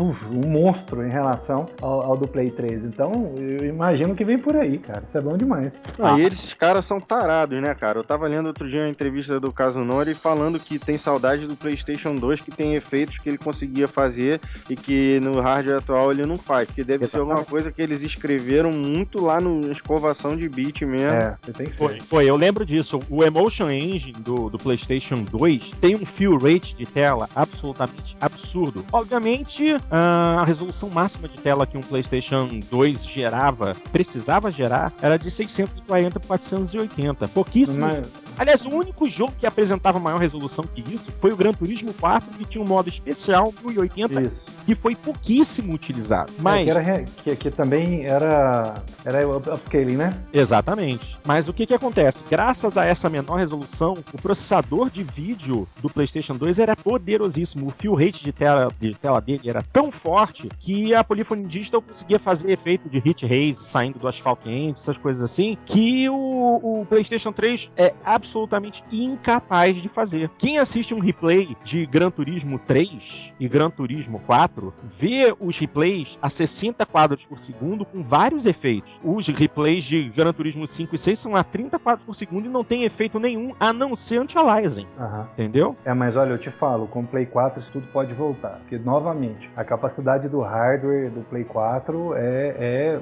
muito, muito, muito grande e vai permitir isso. É, você vê, se eles estão investindo em Tessellation agora a- a- no Play 3, certeza que eles vão colher os frutos no Play 4, cara. É muito legal ver isso, muito legal saber isso. É, eu quero saber como é que eles vão transportar essa, essa tecnologia pro PlayStation 4, levando em consideração que tudo isso está sendo feito no PlayStation 3 a nível de software. E no 4 isso já vai poder ser feito nativamente a nível de hardware. Transcrever essas rotinas de processador é, que é com uma tecnologia diferente, estão saindo de um, de um RISC e voltando para um processador x86. Não sei. Assim, eles vão fazer, com certeza vão fazer. Mas quanto tempo isso vai levar e qual vai ser o resultado final, isso É, me mas- interessa ver. Mas assim, lembrando, né, pô, o, o Play 2 era uma máquina com fill rate altíssimo. Já o Play 3, ele tá fazendo coisas aqui que eu não sei como a gente. A gente não consegue entender como eles conseguem fazer no Play 3. Tipo, É. projetar luz na sombra, na fumaça, Massa, projetar é. sombra no carro e na fumaça. E, é, são coisas absurdas, né? Então. É, tirar a lei de pedra, né, é, cara? Exato. É, é. aliás, você acabou de falar uma coisa muito interessante. É, nenhum jogo da Turn tem. Aliás, é, com exceção da Electronic Arts, não há nenhum jogo de corrida no mercado que consiga simular fumaça da forma que Gran Turismo e alguns jogos da franquia Need for Speed conseguem. E a fumaça de Gran Turismo é absolutamente magnífica, porque ela tem volume. É e ela, volumétrica, né? ela é volumétrica. Ela e interage com a iluminação, né? Isso que é o absurdo dos absurdos. Como eu não sei. Uma corrida, uma corrida no final da tarde num circuito de gelo é absolutamente incrível. Você vê o efeito da fumaça com a luz é, transpassando por ela. Eu nunca pensei que eu pudesse ver isso num jogo. E eu tô vendo num console que já é da geração passada. E fico imaginando, gente, quando a Polyphony Digital começar a desenvolver o próximo Gran Turismo pro PlayStation 4, a gente vai a gente vai atingir o Nirvana, só pode. É, e pô, você perguntou o que, que a gente, o que eu senti de diferença é só de gráfico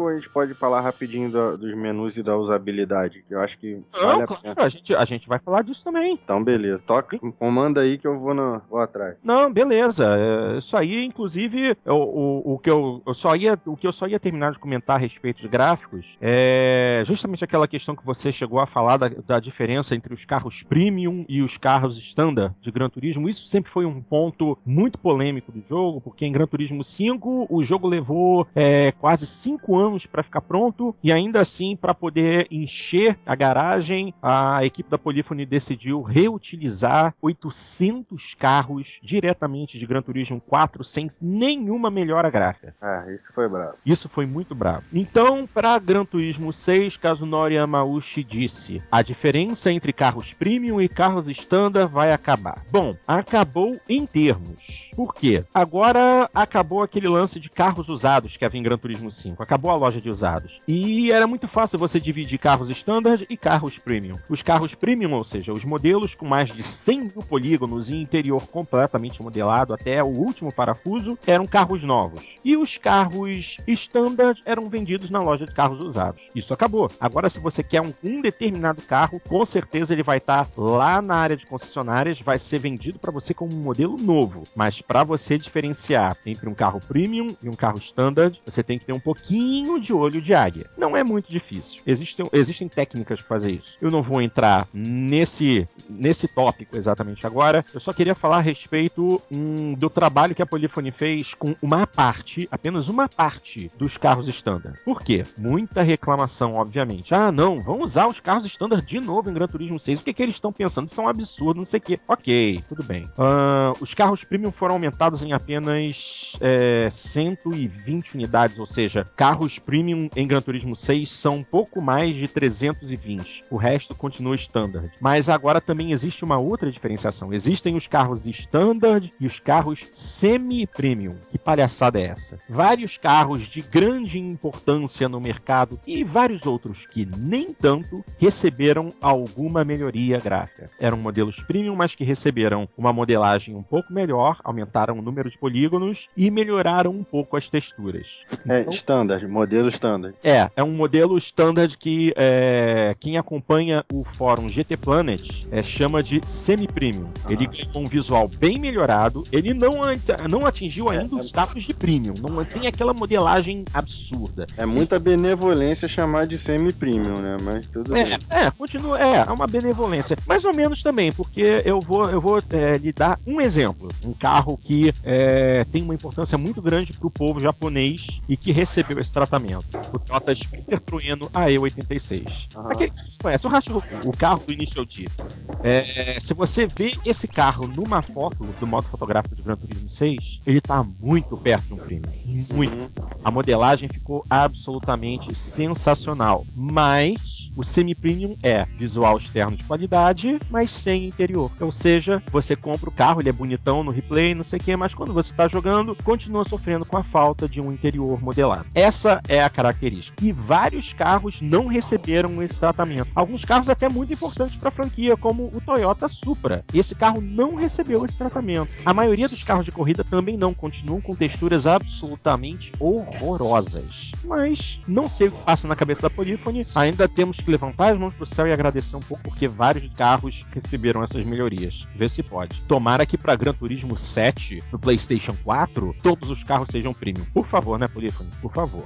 Passando disso, é uma outra coisa que melhorou muito, pelo menos na minha opinião, melhorou é, mil por cento e que também era uma reclamação enorme, era a interface do jogo. É, isso aí é ponto pacífico. Não tem. não- ninguém pode falar que não melhorou. Nossa, a interface de Gran Turismo 6 deu um salto de qualidade e facilidade também impressionante, porque acabou aquilo de entra num menu pra isso, entra num menu pra aquilo, entra num menu de ajuste, entra no menu, acabou. Agora tudo é num menu só. Você iniciou o jogo, nesse menu você tem acesso a absolutamente tudo, desde o modo arcade, ao modo multiplayer, ao modo carreira, modo fotográfico, as concessionárias, os eventos especiais, os eventos sazonais, tá tudo num lugar só. E se você quiser trocar de carro, muito fácil, é apertar Start. Apertou Start em qualquer momento do jogo, antes de entrar numa corrida, já aparece no canto superior da tela o menu com as opções de você trocar de carro ou então mexer nas configurações do carro, ajustar a pressão aerodinâmica, ajustar a transmissão, ajustar a suspensão, potência do motor. É, isso aí, pô, o que a gente chama em usabilidade é um menu persistente, né? Ou consistente. Ele tá sempre ali pra você usar. Isso foi uma boa sacada mesmo. Só que assim, a usabilidade para o, o cara que é curte carro bastante e tal, o cara que é mais hardcore, tá quase perfeito, né? É. Só que a usabilidade pro jogador iniciante ainda tem algumas complicações, tá? Por exemplo, a minha namorada tava jogando e quando você vai. Quando ela foi jogar uma corrida lá, o carro Peraí, dela. peraí, peraí, peraí, peraí, só um instante. A sua namorada está dando. Viciou no, no, no Gran Turismo. Então, então, assim, quando ela tava jogando, algumas Existem pessoas abençoadas. Existem pessoas abençoadas. Você é uma. Joga bem, por incrível que pareça, pegou um jeito já. Enfim, é,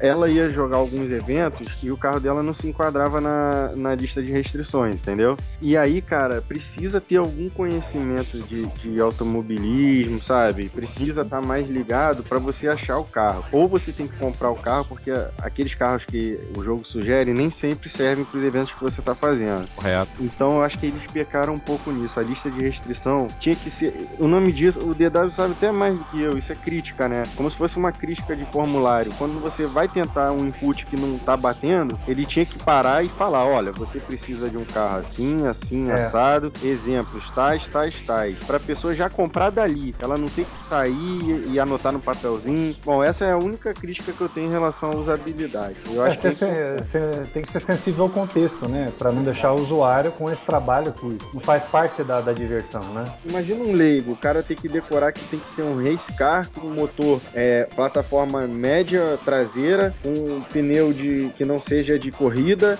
que seja aspirado, não seja turbo. Pô, É a muito pessoa, complicado. a pessoa não consegue. Não, Não não, consegue. não- não- É, realmente isso aí ele po- podia ter sido um pouco melhor pensado. Era só ele listar ali algumas opções que a pessoa poderia comprar dali mesmo e acabou. não, entendeu? e não há mal também de listar todas as opções. Ou todas, perfeito. Com um filtro por preço. etc. Exato, tranquilo, pra ficar fácil pra pessoa é, Mas se tá orientar. melhor do que GT5, isso aí é ponto pacífico. É também pior do que aquilo é, é difícil. né? Não, na Era, verdade, era, era confuso mesmo, né? uma crítica. Eu tenho uma crítica. Na, Manda na verdade, uma crítica. Justamente na, na- quando você entra na sua lista de carros e você tem as opções para filtrar o que, que você quer, isso piorou. Perfeito. Porque antes, em Gran Turismo 5, você podia é, classificar por fabricante, podia classificar por nome do carro, por ano de produção. Perfeito. Agora não, as opções agora são bem mais restritas. Você só limita agora por data da compra, é, por Performance point, performance, é, por, por-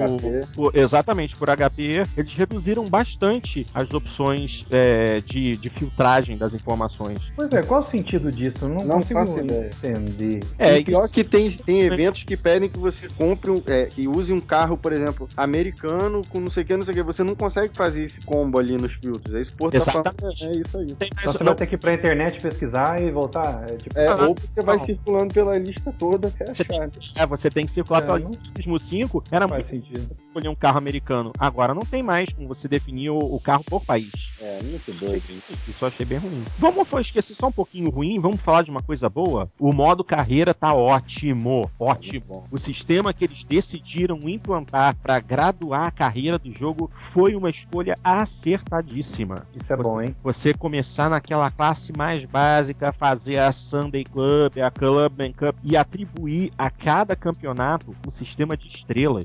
E você, Então. precisa, e você precisa de um determinado número de estrelas para ter o direito de obter a carteira para avançar para o próximo grande tier, próximo grande nível de campeonatos. É, tá bem legal e tá bem linear. É, eu vi pela minha namorada mesmo aqui, ela jogando, ela conseguiu progredir numa boa. É lógico que tem hora, quando os carros começam a ficar muito potentes, né? O carro fórmula e tudo já complica um pouco. Mas até, até ela encontrar a primeira barreira, assim, foi bem linear e ela, ela aproveitou bastante o, o- o jogo. É, um- uma grande reclamação do, do Gran Turismo sempre foi que a dificuldade do jogo do nada disparava. Em um Isso. determinado momento, você, o jogo surgiu uma barreira porque os carros do nada eram carros muito rápidos, você precisava gastar muito dinheiro, então você ficava na- no, no chamado no grinding, né? No rame-rame. Repete aquela corrida mil vezes para juntar dinheiro para comprar um carro para continuar. Isso praticamente acabou. Agora o, o- tem um equilíbrio bem grande na questão da dificuldade. A dificuldade cresce de forma forma bem linear e você consegue experimentar um pouquinho de tudo. Isso, isso sempre foi uma vantagem do Gran Turismo. Você experimentar carros americanos, carros japoneses, carros europeus, É. tração, tração traseira, 4x4. numa- Kart, NASCAR, Ex- SUV, Exato. Fórmula. É, o jogo Isso é, é muito incrível. bom, cara. Rally, Demais isso. asfalto, neve. É. Isso, isso é, o- isso é Gran Turismo, né? Uhum. Isso, Lua agora, né? É lua, verdade. E agora, só pra terminar, eu acho que o mais importante na pista, física de jogo e mais uma vez batendo palmas pra Polyphony Digital, porque eles conseguiram melhorar o que já era excelente. Claro, te- tem umas questõezinhas aí que a gente pode abordar, mas o que eu posso dizer, a a- a- as trocas de direção estão mais realistas. O carro agora ele fica mais instável se você troca de direção de forma abrupta, Isso seja, é. você tem que batalhar mais com o carro. No Gran Turismo 5 era muito telegrafada, uma troca de direção com freada era muito telegrafada no Gran Turismo 5, era muito fácil de você prever o que ia Muito acontecer. estável, né? Uhum. Isso acabou no Gran Turismo 6. Parece que o peso, a transferência de peso só ia da- de trás para frente no, Hum. no Gran Turismo 5. O É, carro até deslizava um pouco, mas deslizava naquele sentido. Sim. É, ele não variava, ele não girava no próprio eixo, nada do tipo. Agora ele tá muito. Você não sabe o que que vai acontecer, principalmente nos carros mais potentes, né? É, exato. Uma, uma única coisa, é, é, aliás, antes disso, é uma coisa que também era muito criticada. Cadê o, o body roll? Cadê o carro jogar nas curvas? Isso é uma coisa que Forza também não sabe fazer muito bem. Você entrar com um carro, por exemplo, eu vou usar o meu exemplo. Eu dirijo um Fiat 500 na vida real e eu fiz questão de adquirir um Fiat 500 no Gran Turismo. Na vida real, meu carro não inclina tanto. Em Gran Turismo, ele inclina. Se você entrar quente numa curva, puxar o volante, você vê a carcaça do bichinho torcendo. O bichinho inclina legal. Eu, assim, é um pouco exagerado no caso do Gran Turismo? Sim, tá um pouco exagerado. Mas gera uma sensação de realismo porque é, nos últimos jogos da série e também em Forza, você não sente tanto isso. É uma coisa que acontece no mundo real. Você sentiu o carro jogando pros lados quando você faz uma manobra mais brusca. E esse É, um principalmente se ele não, não tá equipado com barras, né? Exatamente, sem barra de estabilidade. Eu tô falando de um carro puro, sem. Uhum. É, um estoque. Não tô falando de um carro com, com modificações. Uhum. Esse é um pouco de exagero que a Polyphony criou, na verdade, na minha opinião, conta a favor, porque gera uma empatia maior. Quando você sente que o carro tá inclinando mais, você já percebe, opa, tô abusando, tiro É, o pé. o jogo tem que abusar dos feedbacks, né, pô? Porque É você, verdade, você verdade. não tem a força G, você não tem o, o vento na cara. Aceleração, né, cara? É. Você não sente, né? E Isso Feedback tem que ser exagerado. é, Exatamente. exato, Tem toda a razão. E nesse ponto, é, realmente, o, a Polyphony deu uma calibrada legal. A física de jogo, a questão dos pneus, os, pneu- os pneus melhoraram absurdamente. Sim, faz muito mais diferença hoje o pneu Ah. que você escolhe.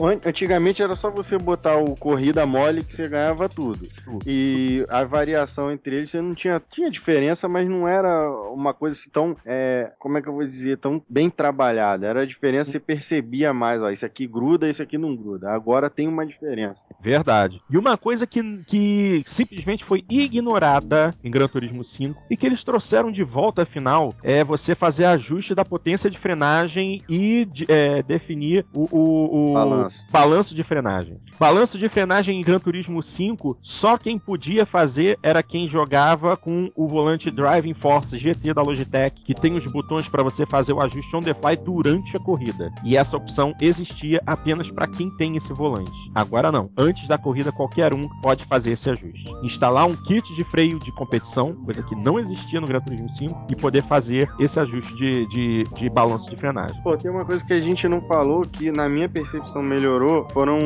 os loadings, os ca- o carregamento do, do- Eu não sei se melhorou, se é fato, mas a minha percepção é, de, é que tá mais rápido. Não, sem dúvida nenhuma, melhorou. A Polyphony Digital é, criou uma nova abordagem para isso. Em Gran Turismo 5 você tinha a opção de fazer a instalação completa de todos os dados de jogo antes de começar. Mesmo assim, muita gente reclamava que depois o loading continuava lento. A Polyphony Digital conseguiu desenvolver um novo algoritmo para carregar os dados de jogo e ele continua instalando os dados no HD, mas sob demanda. Ele só instala aquilo que vai ser necessário. E depois que está instalado, ele fica lá. Você pô- tem a opção de apagar em seguida ou não. Mas, a partir do momento que você já tem os dados instalados, o load time do jogo ficou excelente. É rapidinho. Rapidinho. Muito bom. Ficou muito Também é bom. muito bom, muito show. Cara, Gran Turismo, porra. É, eu acho que assim, que vale falar, pra quem não conhece muito, é um, é um jogar simulador de corrida, com até 16 carros na pista, são 100 variações de circuitos,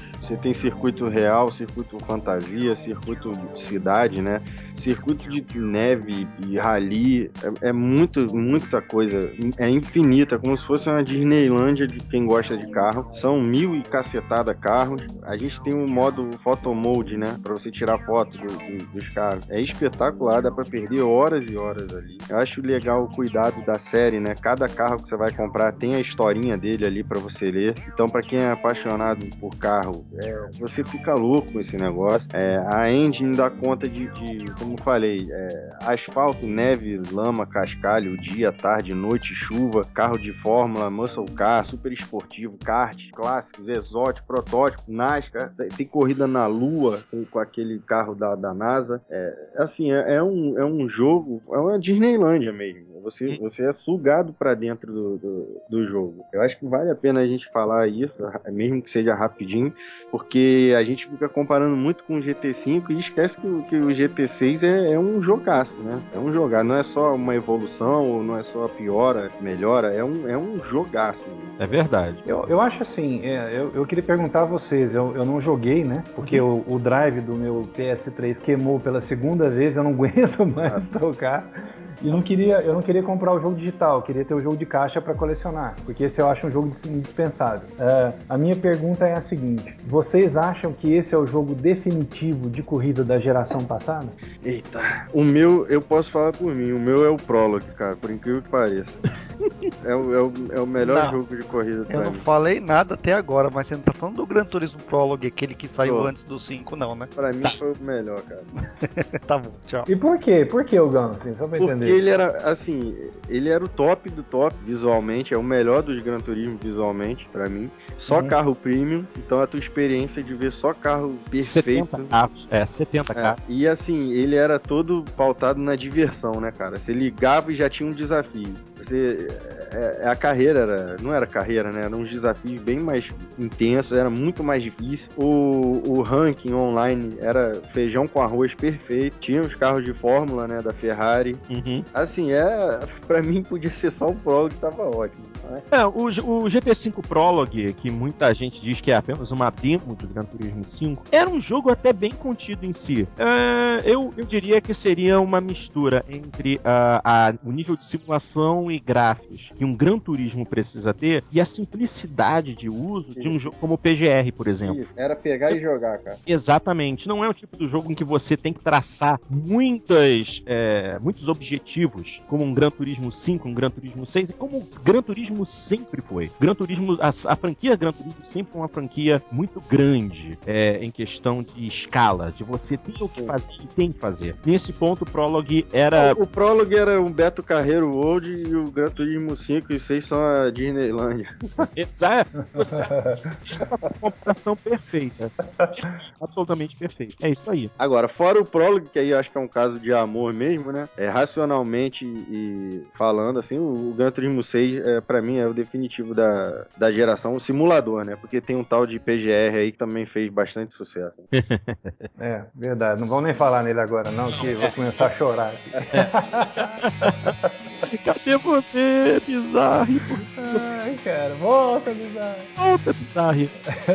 Desse nível mesmo. É, eu posso falar que, como jogador de tudo quanto foi jogo de corrida disponível na geração passada, eu coloco GT6 no topo da pirâmide, acima de Forza Motorsport 4 e acima de Forza Horizon. Foram jogos absolutamente excelentes. Mas Gran Turismo, pela qualidade que o jogo oferece, pela qualidade da simulação, que eu ainda considero muito inferior à simulação de Forza. Eu acho ela muito mais é, pé no chão, muito mais realista que Forza. Talvez o gráfico não chegue é, a tão, mas é, é, os efeitos especiais e a questão do, do ciclo de noite e a questão da, da terra, do gelo, da chuva e a quantidade absurda de carros. E o jogo tem 33 pistas com 71 layouts diferentes. É. Alguns dos circuitos Só, mais. ah, eu só tenho uma pergunta aí. Hum. Ah, ah, na questão da simulação, tem uma coisa que no Gran Turismo me incomoda muito, Que é. que é ah, as batidas. Eu acho muito falsas. Muito- Ah, parece carrinho de, de auto-choque. Sim, algumas Forza- vezes é ridículo mesmo, Dá, É. você tá certo de razão. É, é, eu queria saber se melhorou no 6. Não, tá igual ao 5 ou, a- ou até mesmo pior. Não dá pra entender por que, que, que eles não conseguem fazer uma- as batidas decentes com É, Forza. sei lá. É porque a gente não bate, né, Dá? Você que bate. a gente evita. Exatamente. É que você viu bem Ah, mais é- batida que a gente. É sabe? por isso que fica sem graça o, o, o Gran Turismo. Ah, mas isso é um E- ponto, é um ponto negativo mesmo. Você tá coberto de razão. E, e deixa eu perguntar também, é, e, e- a questão da qualidade sonora aqui. Isso pra mim sempre foi uma crítica em relação ao Gran Turismo. Olha, é, É, posso responder isso, a questão da qualidade sonora? claro, claro. Ó, tava Bem. na minha lista pra falar aqui, mas Real- por favor. Realmente, o, o som de Gran Turismo continua muito aquém de qualquer coisa que a Turn-10 tenha feito até hoje. Mas existe esperança. Há pouco tempo foi adicionado um- uma nova série de eventos e um novo carro, a Gran Turismo 6, que é o Red Bull X 2014 Junior. Esse é o primeiro carro utilizando um novo sistema de som que vai ser aplicado a todos os carros de Gran Turismo 6. O próprio Kazunori Yamauchi prometeu que vai realizar uma atualização grande em Gran Turismo para adicionar sons de motores realistas e de qualidade para todos os carros do jogo. E se o X 2014 é uma prévia disso, pelo amor de Deus, que essa atualização venha o quanto antes, porque o X 2014 Junior tem um som absolutamente sensacional. Eu tava jogando com ele agora. Olha só, do- dois pontos. É, é isso mesmo. Assim, dois pontos. Não dá pra gente é, comparar o som do- da, da engine da Turn 10 com o do Gran Turismo. Não dá. Não. Os, os carros da, da, da série Forza, parece que você tá ouvindo um motor mesmo. A coisa reverbera, tem um grave ali. É, é uma sinfonia, né? Parece, vamos exagerar aí, parece que tá entrando ar, tá explodindo e saindo, entendeu? E no Gran Turismo é meio pasteurizado o negócio. Parece que você tá ouvindo num fonezinho Xing Ling um, um som, entendeu? Só que o Gran Turismo tem uma coisa que eu não vejo muito em outros jogos, que é o som do vento. Eu não sei se vocês já repararam isso. É, isso, é, isso, é, isso é simulado de alguma forma lá pelos japoneses malucos da, da, da Polyphony, que eu, eu percebo isso. Dependendo da visão que você tá no replay, você escuta o carro cortando o ar, você escuta um barulho de rodagem do pneu diferenciado, mas realmente o, o som dos motores é, é uma titica mesmo, é uma porcaria. É, é, mas esse negócio do, do vento eu também eu também prestei atenção, inclusive isso é bem claro desde o Gran Turismo do Prologue que eu joguei também Aham. e era uma coisa que eu achava bem bacana, dependendo da visão, você escutava aquele barulho do vento assim mesmo batendo no, no- no carro. É, isso, isso- eu achava bem legal. Isso é uma O- o- arma para o jogador também, porque o ruído do vento é muito importante quando você está numa corrida e você depende de vácuo. Se você o carro não tem potência, você tá com o carro para frente, mas ele tá um pouco mais à esquerda e você tá na câmera interna ou na câmera de capô, você ouve o ruído do vento batendo com força, é como, como se fosse em você, né, no microfone e você pre, pre, presta atenção ao do vento. E quando você vai para trás de um veículo e entra no túnel de vácuo dele, o ruído do vento desaparece. Você É, é modelado Ah, é verdade. isso. É não, é, não, é, não é exagero falar. Dá pra você perceber a interação do carro. Ah, Exatamente. isso, é, isso é legal. Só que uma outra crítica do som que eu tenho que eu odeio em Gran Turismo é o som do pneu do carro, cara. É o mesmo som desde o Gran Turismo 1 e eu odeio o som quando você tá entrando numa curva e faz aquele barulho de não sei nem do que. Pô, se você fizer um drift muito monstro, cara, você jura que é uma pessoa gritando. Parece filme de terror, cara. Fica, é um barulho muito estranho. Bota no Não, YouTube. eu já ouvi tem falar que se você tocar o som de trás pra frente, você escuta Reed Grace. Mas aí, se você, se você ouvir, é, botar pra ver vídeos de, de drift no, no YouTube, você vai ouvir sons que são bizarros também, entendeu? Então eu não sei até que ponto esses sons do Gran Turismo são fakes ou se a coisa é assim mesmo. Entendeu? Eu não passo o É. dia fazendo drift, então eu não sei, mas. E, Aliás, eu nunca vi um drift ao vivo, inclusive, diga-se. Então eu fiz, eu cheguei a esse ponto de. Tem umas enciclopédias de drift no YouTube, os caras ensinando o beabá, japonês, né? Claro. E você ouve o, o som do pneu gritando, é, é esquisitíssimo mesmo, entendeu? Mas eu concordo que no. Mesmo que você não esteja fazendo drift, o som é meio cansativo. É sempre aquele gritinho agudo, né? Parece que não importa muito o carro que você tá usando, se é um carro pesadão, um carro com pneu fino, pneu, Não, pneu cara- mais largo, é sempre o mesmo barulho. É, é rea- realmente, eu acho que esse deveria de, de se alterar um pouco de acordo com o composto do pneu. Porque cada composto gera um efeito diferente. Em Gran Turismo 6 isso não acontece. Você pode botar o pneu normal duro, que é o pneu mais duro que tem, que é o que tem o menor agarre, ou você pode botar de corrida macio e botar os dois, o mesmo carro para fazer drift com os dois pneus. O ruído é Ou você pega um Audi R8 TDI e um 500 e o som é. É o mesmo, exatamente. Isso é um problema. Isso é um grande problema. Vamos Tem ver se esse melhorar, assim, né? Ah. Tem Não, sempre tem, sempre tem. Vamos E rezar para o próximo o que, que essa atualização sonora aí que eles estão prometendo é, amenize um pouco essa situação É. e resolva de uma vez, né? Isso que eu queria pegar esse gancho, porque eu falei que eu ia falar duas coisas. que Você falou muito bem. A próxima atualização. O Kazunori tá prometendo que esse jogo vai ser bastante atualizado. Inclusive, uma das doideiras que eles prometeram é você vai poder dirigir o seu carro com seu celular, gravando o GPS do, do seu do que você andou, e você vai poder levar isso pro construtor de circuito do, do Gran Turismo, entendeu? Exatamente. Isso é uma das doideiras que eles estão prometendo. Então, assim, eles, eles não só espremeram até o bagaço a geração, o final da geração, como eles ainda prometem que ainda vai, vão continuar trazendo updates trazendo conteúdos e modos de jogo para o Gran Turismo 6. Olha, as promessas são exatamente como você disse: o criador de circuito, o aplicativo para celular que vai traçar o seu mapeamento GPS para você poder criar o seu circuito. Esse criador de circuito, você vai poder criar um circuito dentro de uma área de 20 por 20 quilômetros, É. ou seja, é uma área maior do que toda a área de Nürburgring. Você vai poder criar o seu circuito dentro dessa área. Eles vão adicionar é, um Mas modo- antes era 50 por 50, eles já deram uma diminuída.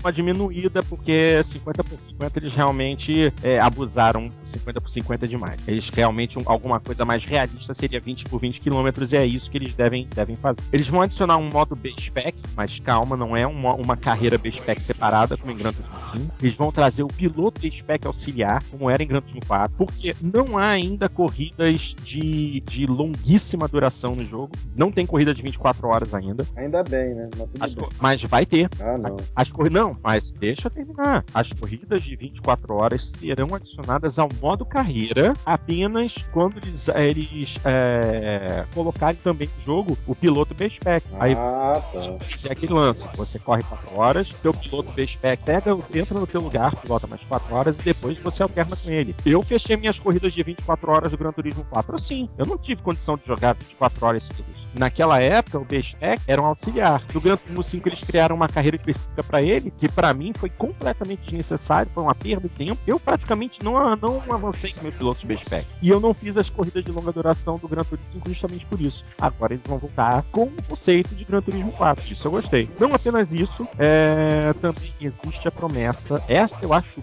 muito difícil de acontecer. Novos circuitos todo mês durante 12 meses. Aí, aí ferrou, cara. Aí ninguém faz mais nada da vida. Você tá doido, né? Imagina. Não, mas peraí. Hoje, o- hoje o jogo já tem 33 Pois é, o que, que eles vão colocar lá? Sendo que eles colocaram sete novos e mais os que foram DLC no GT5. Exato. E- mas, a gente também, mas a gente também pode levar em consideração que existem muitas pistas que já apareceram em Gran Turismo 1, Gran Turismo, Sim. Gran Turismo 3, Gran Turismo 4 e até agora não deram as caras em Gran Turismo 5 nem 6. É, pô, bem, vão bem vão pensado. colocar as cobras É do. Forza 1, lembra? Credo, não. Doido. Não, nada disso, nada disso. Mas existe, brincando. Pô. E vão essas botar a pista de kart, tipo aquela que a gente fez em São Paulo. já tem, já tem pista de kart, já tem pista de kart. Em Não, mas, mas tem aquela ali. Não, exatamente aquela, mas já tem é, kart. Ah, vai vir alguma coisa em Interlagos aí, tem que aparecer. Ah, sim, existe a grande, grande possibilidade, não é certeza, mas grande possibilidade, de com essa parceria da Polyphony Digital com o Instituto Ayrton Senna, eles colocarem a pista de kart do Senna, que era a pista que ele para treinar, Aí vai ser demais. e não apenas isso, colocar também o circuito de Interlagos. E, e o próprio Kazunori Yamauchi falou que é muito importante ter Interlagos num Gran Turismo. Interlagos atual, né? Ah, espero que sim, né? Ah, eles geralmente colocam as variações mais importantes, né? Ah, eu, eu, eu preferiria Interlagos clássico, com certeza. A dos anos 70. Mas, Ah, mas essa era a fazedora de viúvas. Muito difícil eles modelarem essa. Se eles forem modelar, vai ser a Interlagos em que o Senna correu. é. Provável. É, só pra explicar que o jogo tem. Eles têm essa relação mesmo com, com Ayrton Senna, né? Inclusive no vídeo de abertura aparece o pessoal lá da família dele, da, da- do Instituto Ayrton Senna. É, tem a roupa lá pra você comprar o macacão do, do Senna, o capacete. Então, assim, é- existe mesmo alguma coisa ali muito. É, íntima ali entre eles, né? É tudo feito com muito zelo, né? O filme de abertura é uma coisa muito bonita, é emocionante até. Não é piegas não, tá, gente? Mas é um negócio muito bem cuidado. Aparecem as crianças lá do Instituto Ayrton Senna com uma, uma música maravilhosa tocando. O Porto deve saber quem é toca, quem é compôs. Eu não sei, eu sei que é muito bonito. Então, é um, é- você vê que tem um respeito ali com a Ayrton, né? Tem, tem, tem uma admiração e tomara que se traduza no jogo, com Interlagos, né? E a pista de kart, tomara. Vem cá, ah, o Senna, quando começou na Fórmula 1, não era Jacarepaguá? ainda? Sim, sim, sim. Sim, ele começou. Mas ele não ganhou em Jacarepaguá. Não. Não, não chegou a ganhar Não. lá. Não, nunca. Não. Ele ganha depois em Interlagos e a pista que ele ajuda a desenhar, inclusive, né? E sem A câmbio. redesenhar. Bom, gente, basicamente era isso que a gente tinha que falar de Gran Turismo 6. Pra mim, Gran Turismo 6 é o jogo de corrida definitivo da sétima geração de consoles. Se você gosta de corrida, você não pode deixar de ter Gran Turismo. Ele é o campo do cisne do PlayStation 3, mas que campo maravilhoso é ele. Show de bola. Eu posso falar por mim, Portinho, que ele pode não ser o jogo que tem aquele clima, né? Como o Dirt tem, né? Como o Grid tem, o Need for Speed, até o Forza Horizon mesmo, né? Eles têm um clima, né? Tem, parece você tá num festival, aquela coisa. O Gran Turismo é mais. é, como é que eu vou dizer? Ele é mais frio, né? O Gran Turismo não é esse, esse jogo com esse climão, né? É, é uma coisa mais. Fugiu a palavra, assim, mas é, é quase. Os críticos, os detratores chamariam, chamariam de um jogo gelado, né? Mas, assim, pra quem gosta de carro, pra quem gosta de fazer setup em carro, pra quem gosta de assistir corrida, pra quem gosta de. Assim, ah, eu não tenho um tipo de carro preferido, eu gosto de carro, eu gosto de exótico, eu gosto de muscle car, eu gosto de kart. Você gosta de carro, cara? É, é, é o jogo, entendeu? É a atenção aos detalhes do, do universo automobilístico, né? É, as informações, o setup fino que você pode fazer, tudo. O- A, a- a física do jogo, você passa na zebra, você sente o carro na zebra, você sabe quando a roda traseira direita pisou na grama. Isso tudo é Gran Turismo. E pra fechar, eu posso falar pra vocês, um jogo que, que te dá a experiência de correr em Spa à noite, dentro de um Audi R18 TDI, com a visão do cockpit, Ah, doido demais. o que mais você fazer aquela ruja, sei lá quantos por hora, é, é diversão pura pra quem gosta, entendeu? E o Gran Turismo 6 é só, só podia ter o Fórmula 1 da Ferrari, tá? Mas é, é demais, é um, é um jogado. Verdade. Só pra, só pra trazer uma informação, a música, a introdução de Gran Turismo 6, justamente quando estão sendo mostradas as cenas do Instituto Ayrton Senna, é a Rapsódia num tema de Paganini escrita por Rachmaninoff. É uma música muito conhecida de um filme é, que fez muito sucesso. Qual era o nome daquele filme mesmo, meu Deus? Com o ator que fazia o Super-Homem? Em Ah, é, em, Passado. em algum lugar do passado, exatamente. Filmaço. Quem nunca viu aí, assistam que é um filmaço. Exatamente. E a música tema de abertura de Gran Turismo é essa. A música é absolutamente magnífica.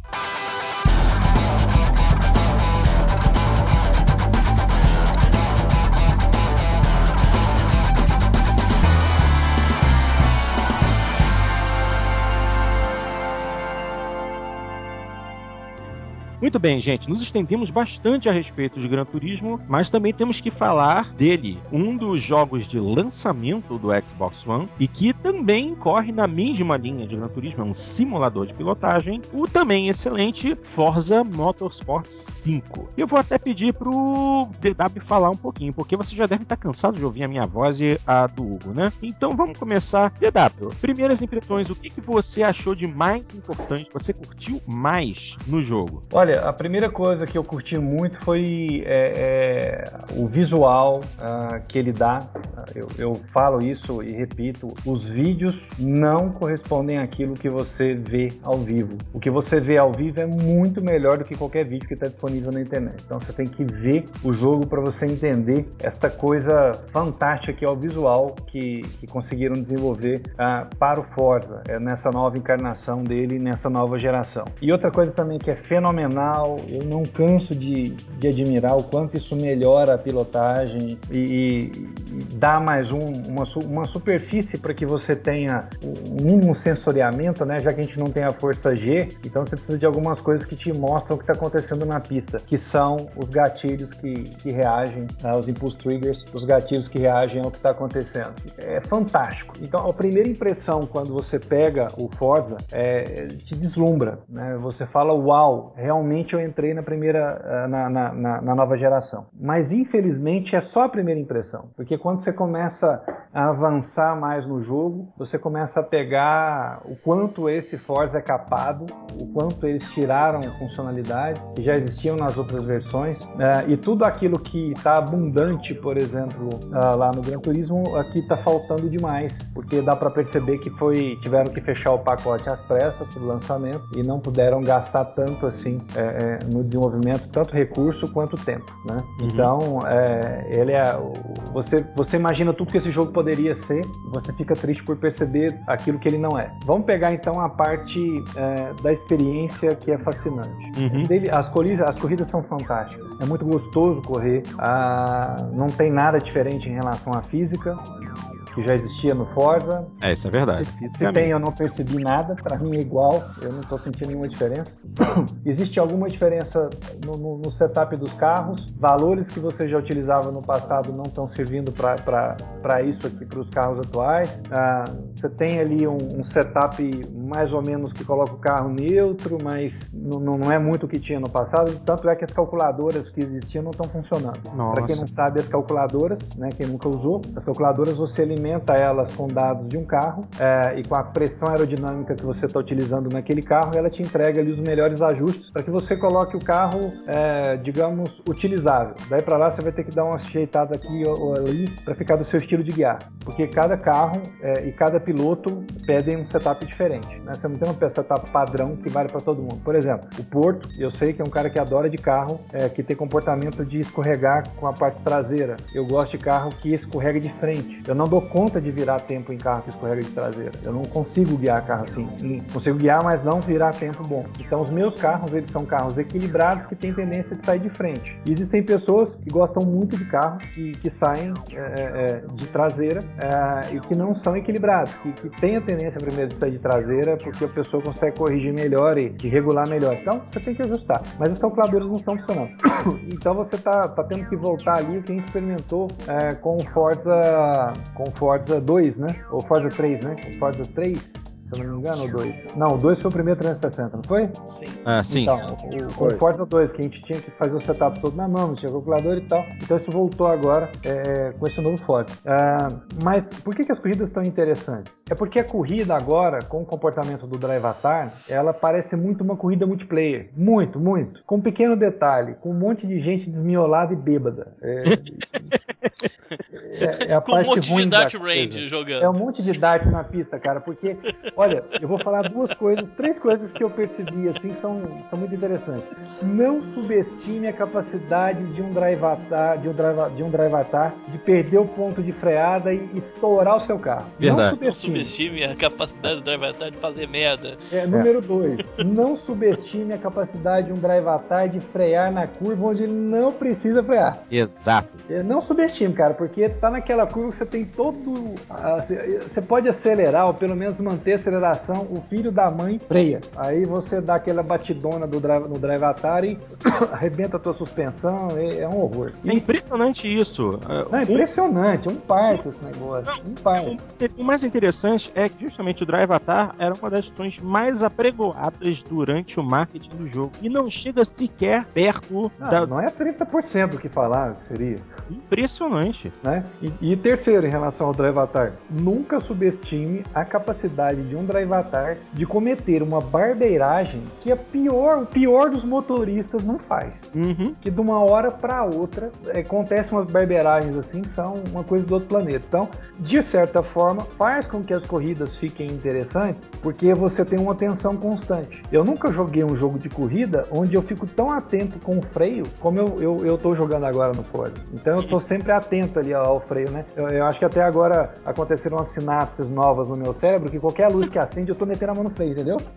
Qualquer luz que acende, cara, eu tô metendo a mão no freio, porque, pô, eu sei que os caras vão frear do nada. É, e eu- parar o carro na curva. Mas É. eles vão dar uma mexida nisso ou a Turn tem falou que é assim mesmo? É Não. aí que tá o ponto, cara. Eu acho que eles não vão mexer, porque eu tenho, eu sinto um cheiro de sacanagem da Turn 10 para fazer com, com que fique ainda mais difícil de você conseguir CR nesse jogo. É. Porque Não, o que É tá crédito, claro né? Crédito. é, é crédito. O que tá claro nesse jogo é que ele foi feito para que você não consiga CR nele, cara.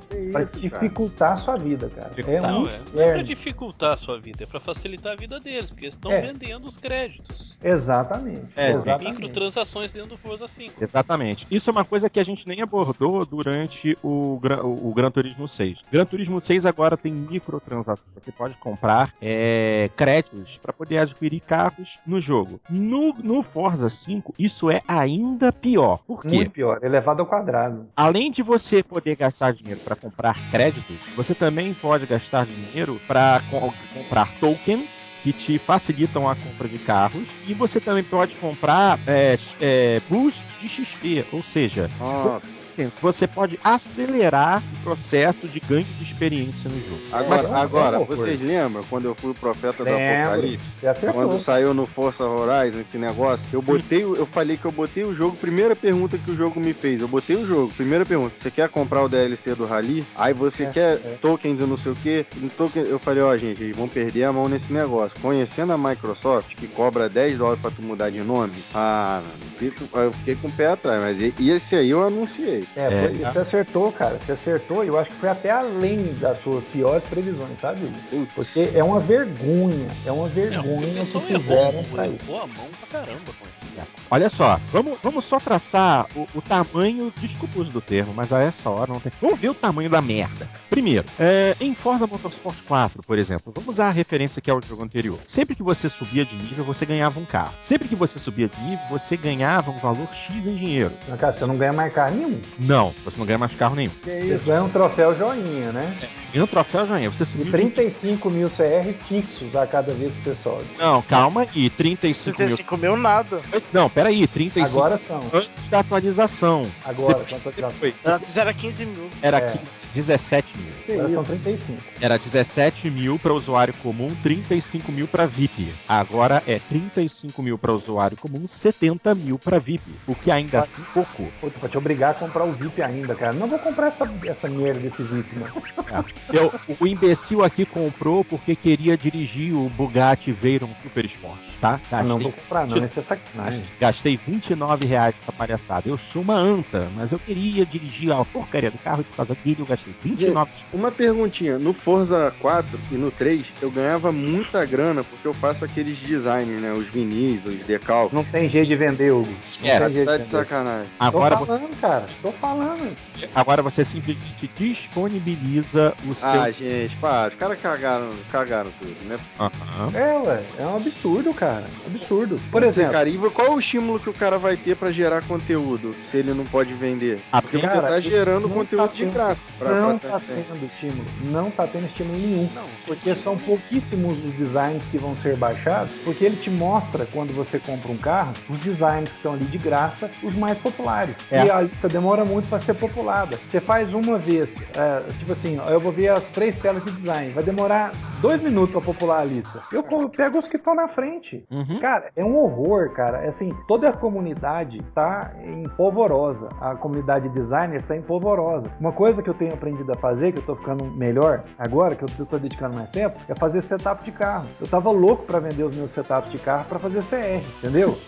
Como é que eu vou fazer CR, velho? Não posso nem dar um carro de presente pro Porto, se eu quiser, ué. Acabou, acabou isso tudo. O lance de dar carro, isso tudo foi jogado fora. E como isso tá reverberando lá, repercutindo Mal, na, na é. comunidade, Porra. que os caras são fortes, né? É a parte mais forte da, da Tiny Tem, a comunidade que ela criou. Mal, Tom. tem muita gente aí boicotando. Até eu, eu vi um pessoal que desenvolve calculadora, eles estão boicotando, falando, cara, nós não vamos desenvolver. Esse Gente. jogo é um Sonic, eu não vamos desenvolver. Gente, uma e, e o jogo, e o jogo, pouca gente percebeu, mas o jogo tem uma série de bugs também. Tem Inclusive- aquele negócio do carro andar nas duas dianteiras e tal.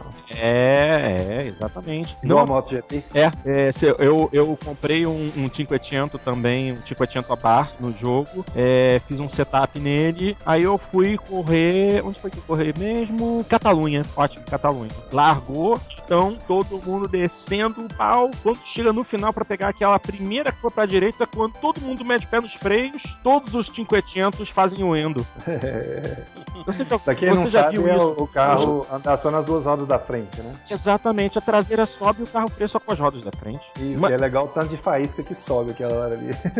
Tirou foto, não, pô? Tem, Eu- tem um vídeo Eu do botei um vídeo, eu botei um vídeo na live. Depois, aliás, eu até botei ele no, no SkyDrive, depois eu vou passar o link pro Dart publicar no, no, no tópico do programa, porque, gente, é absolutamente ridículo. E também tem bug de avanço do jogo. É, se você determinados carros, se você pega um determinado carro e leva para uma determinada pista, quando termina a corrida, o jogo não avança pro menu. Isso eu ainda não tive, graças a Deus, eu ainda não tive isso. É, porque é uma combinação específica de carro e pista. Não, esse No- da água não resolve, cara. Cadê os, cadê os pets desse troço, cara? até agora, até agora não. Duvido. Ainda Acabei Não, de ver o já vídeo no um- YouTube dos carrinhos freio. É, não, é, é, é, é- é horrível esse negócio. Caraca, Agora- cara, tem que corrigir isso.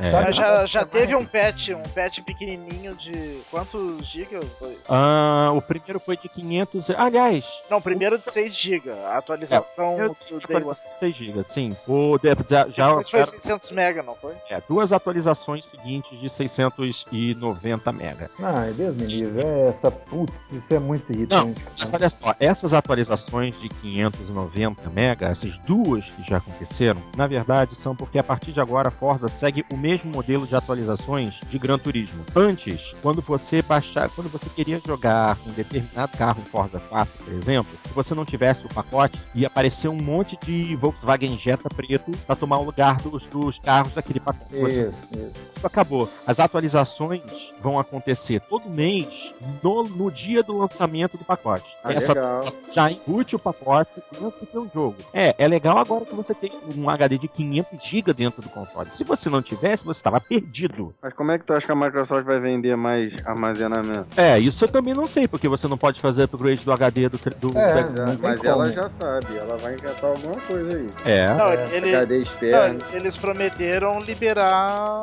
o armazenamento externo. né? Teoricamente Será? vai dar, pra, vai dar pra ligar um HD externo ali. Mas voltando ao jogo, cara, outra coisa assim que é frustrante é que são poucas pistas, cara. Só É, 14. e, e- e as ótimas pistas que, ó, uma pista que pra mim, pistas que são indispensáveis pra mim é Suzuka, que não tá lá, E Maple Valley, que eu acho uma pista fenomenal, É, é uma Sucuba. Sucuba sumiu. Sucuba sumiu também, não tá lá mais, é, aquela de Nova York, que era bem divertida, Uhum. que eu gostava também, E, no, e Nürburgring, né? Nürburgring também, que não tá Isso lá. aí, isso, isso aí é imperdoável. O jogo Essa Não, é sacanagem, isso é pra vender DLC, cara.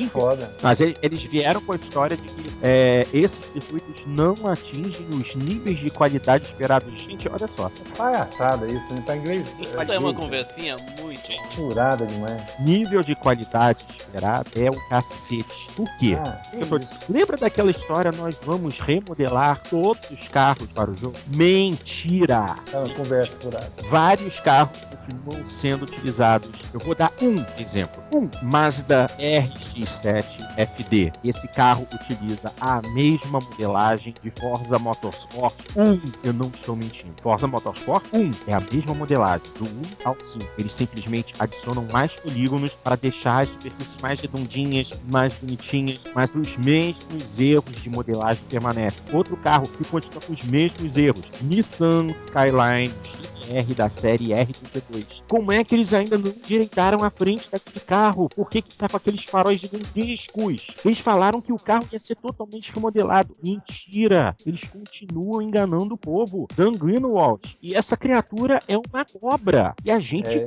na peça dele. a gente não, não cai, né? Porque a gente já tá escolado também, né? A gente não acredita mais, né? Tá dose, cara. Tá dose. Impressionante. A gente tá Poxa. escolado. É, gente. Desde, desde os bullshots lá, né? Não, é, desde, desde quando falava que pô, a qualidade pelo vai ser menos- igual no vídeo e no ao vivo. Ah, Pelo menos, pelo menos nesse ponto, os bullshots acabaram. Realmente, what you see is what you get. Realmente, as parte, parte fotográfica implica perfeição o, o jogo. Nesse ponto aí, a gente não pode mais falar mesmo, não. Ah, o visual do jogo, eu só vi vídeo, né? Eu não joguei. O visual dos vídeos, tudo que eu vi até hoje é, tu- é tudo lindo, né? Cara, ao vivo é melhor, cara. Eu acredito em Você mim. vê ao vivo, eu vou te trazer aqui em casa pra você jogar um pouquinho. Quando você, É, show. Você você- vai ver. seu queixo vai cair no chão. É, e outra coisa, assim, é, fica chatíssima a carreira, cara. É rapidinho, você você tá cansado, você vai correr. Olha, tá, o esquema é o seguinte: eu não sei quem teve essa ideia idiota, quem, quem da equipe teve essa ideia idiota. Você faz ali mais ou menos oito eventos, ou sete ou oito eventos. Não, não, 10. Não, não, não. O, é o evento normal, depois você tem os opcionais. Não, então, 10 eventos. 10? Eu achei que era um pouco menos. Você faz então lá é, É, as, 10 prim- as primeiras são menos, depois fica 10 tudo. Tá, pois é. Aí você faz lá é, esses eventos e depois você tem os eventos opcionais que você corre nas mesmas pistas que você já correu, cara. É um pé no saco, com o mesmo carro, na mesma categoria. E outra coisa, essa história de você toda hora ter que sair da, da, da série pra ajustar setup pra próxima pista, cara, e, Isso tá me fazendo, tá me fazendo fazer o seguinte: eu ajusto o carro mais ou menos pra todas elas, entendeu? É. E aí, e, e aí eu acabo que tô fazendo corridas pra chegar em terceiro. Não tô fazendo corrida pra chegar em primeiro, porque eu não tenho saco pra ficar voltando, tem aquele tempo de loading, de loading infernal pra esperar. É um pé no saco. Aí eu vou lá, puxo o setup pra pista, volto. Cara, que horror. Tá Isso é muito muito bem. ruim. Muito, muito, muito, muito, muito. Então, Esse foi pô, tremenda é- sensação. É, o, o que eu acho que, ele- o que eles quiseram com, com Forza foi fazer um tech demo, mostrar os, o- os gráficos como é bonito e sem custo nenhum, entendeu? E, pronto, cara. É, o mundo dá esmero volta, né? É o prólogo É. do É o Forza. prólogo. É, É, o prólogo. É, Agora- literalmente. é. Não, é que na verdade a franquia Forza foi a, a franquia escolhida pela Microsoft pra ser sacrificada pra ser o jogo apressado pro lançamento. Ah, mas sacrificado demais, gente. Que isso? É, mas se era fosse pra, só pra- Se fosse pra sacrificar, sacrificasse Horizon, cara. É, exatamente. Sacrifica Horizon. Horizon já, o jogo é muito bom, mas ninguém espera muito. Justamente porque é um jogo arcade, não é um jogo de É, gente. e é um jogo mais popular, tem uma pegada mais popular. Agora você pega uma coisa que tende a ser hardcore, né, entre aspas, né, porque não é simulação efetiva, mas já chama mais o cara que curte carro, que curte corrida e tal, tal, tal. É, é, pô, é claro que se você entrega uma experiência capenga, você vai tomar pancada na cabeça, cara. É esse o ponto que eu, eu não joguei, mas uma coisa que a gente sempre bateu aqui no, no, no, no JP, você sempre falou, Dedá, você sempre falou de valor, né? Você sempre Sim. fala disso. É, o, que eu, o que eu tô resumindo aqui na minha cabeça, lógico que eu tô tendencioso ao GT6, tá? Mas assim, o GT6 você compra o jogo, bota no seu, no seu videogame, você ganha não sei quantos carros é, especiais, você tem não sei quantas pistas, acho que dá quase 100 variações de pistas, 1.200 carros, ou seja, você vê um... Oi? São 77 variações. É, eu, eu acho que tem mais aí, porque tem Não, algumas não, que... Não, já fiz, É? a, eu fiz a contagem. São 77 variações. Aliás, não, são 77, inclusive contando a subida do, de Goodwood. São 77. Show. Então, assim, é, você vê um valor para aquilo que você pagou, é um valor infinito. E o que eu tô sentindo do, do- do que vocês estão falando é que vocês não estão vendo o valor. Porque Não vai um tem. valor de investir num videogame, né? Óbvio, numa geração nova. Ah. Um a expectativa, o hype da geração nova e a confrontação com a realidade. Pagar um preço de um jogo full, né? Lançamento. É, esse jogo não vale 199 reais. De jeito algum. Ou seja lá, os 60 dólares ele não vale. Ele tinha que ser um jogo de no máximo 20 25 dólares. Então, assim, que a Microsoft sacrificasse Forza, porque hoje a, a série tem um nome realmente de peso, né? Não é como foi o Forza 1. Hoje Cara, é uma tem uma série. comunidade, tem uma comunidade Exatamente. tanto. Então, que ela sacrificasse, e aí vem o que eu sempre falei da, da Polyphony. Quando eles lançaram o GT5 Prologue, tudo bem que eles cobraram lá os 50 dólares, mas o nome. Falava que era tinha. prolo- Prologue, né? Exato. E É. foi, foi sendo adicionada coisa ao Prologue. Teve várias atualizações no Prologue, entendeu? Então, assim, que a Microsoft fizesse assim, Forza 5 Lite, sei lá, ou Launch, e Aham. cobrasse o preço full, mas não tentasse ainda estuprar o jogador com IAP, né? Com, com token. e- e- É, não. eu acho que ele- aí perderam, é, como a gente diz, né? Azedou o pirão, né? Azedou. Exatamente, cara. Eu- o que fizeram é um, é um absurdo, assim. E, e outra coisa curiosa é que se você pegar o jogo e jogar sem saber essas coisas que eu tô falando, você compra na hora. Se você fizer uma corrida, entendeu? Você compra na hora, porque a experiência visual e a experiência de jogo, ela é fascinante. Só que quando você vai avançar e aprofundar na experiência, ela não está lá. É. Ela não está lá. É, é- é como se fosse uma cortina de fumaça, entendeu? É, Pelo menos potencial ele tem, né? Pelo que você tá falando. Não, Então, demais. Se tivesse essas coisas que estão faltando, o jogo seria absolutamente sensacional, né? É. Mas, mas, pô, eu, eu, o meu É, a, a é parte da economia eles, eles eh, voltaram atrás um pouco, né? Melhoraram um pouco. Um pouco? Um pouco? Não, um pouco não. A gente não está jogando Forza 5, a gente está jogando Forza 6 Prologue. Com certeza. Não, tô falando da, da parte da economia do jogo, eles. Uma merda, uma Não, a merda. economia do jogo é um horror, cara. Não é um pouco, não. É, Eles não é- cagaram no troço, velho. É, mas eles melhoraram, assim.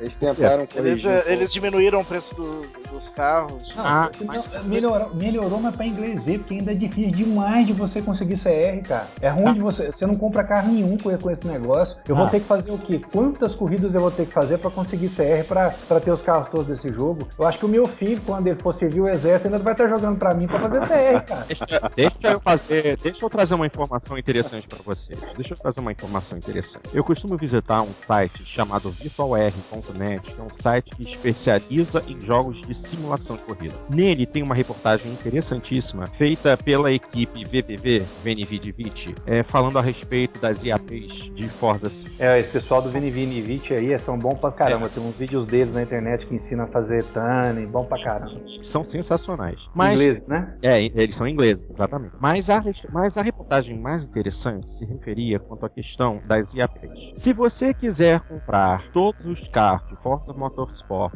5 usando apenas IAPs, sabe quanto é que você gasta? Chuta, Não faço ideia. não faz ideia? Que tal se eu te disser 800 dólares? Ah, vai pro inferno. Putz, que isso, cara? Nossa senhora. Se quiser Ah, comprar- tá. Que isso, cara? Então, se você quiser comprar só o Lotus de Fórmula 1, você gasta 50 dólares. E eles fizeram também o cálculo de horas que você precisa jogar pra, pra ter as coisas ou não? Nó, eu tô falando, meu. Rapaz, eu vou repetir. O meu filho, meu filho tem seis anos.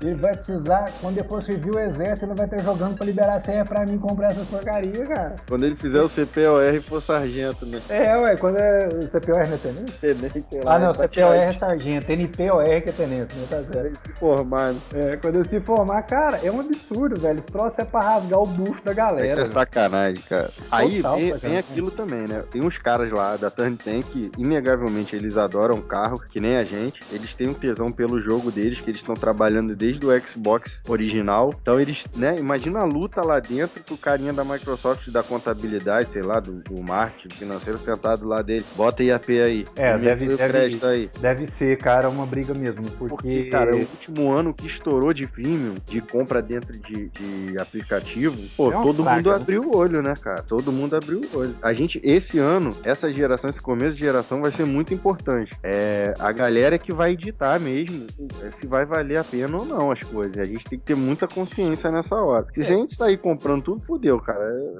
Aí acabou. Não, ol- olhando o que está acontecendo na comunidade Forza, eu te falo, eles não vão tirar dinheiro das pessoas com essa política deles. Não vão. Será, cara? Não vão, cara. Não vão. Só se for gente boba, porque quem tá informado não tá comprando. Vai tirar do desavisado, somente. Só se for um cara muito desavisado que vai falar, nó, eu quero esse carro aqui, vou pagar 50 dólares pra ter ele, né? Ah, ah, pelo amor de Deus também, né? Get a life, um cara que faz isso, né, meu.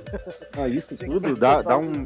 Isso tudo é um belo campo de estudo, né, pra galera de, de marketing aí. Porque, por exemplo, eles podem até sugar um cara com esse Forza. E agora, quando eles lançarem outro Forza, será que esse cara vai topar gastar dinheiro de novo? Será que eles não estão matando a franquia aos poucos, pensando assim também? Acho que Eu tem bastante coisa pra pesquisar aí, né? É, eu acho, porque se. A, a- imaginemos um Forza 6. A virada de mesa que eles vão ter que dar é muito forte para que, pra que não tenha ah, baixa vendagem, entendeu?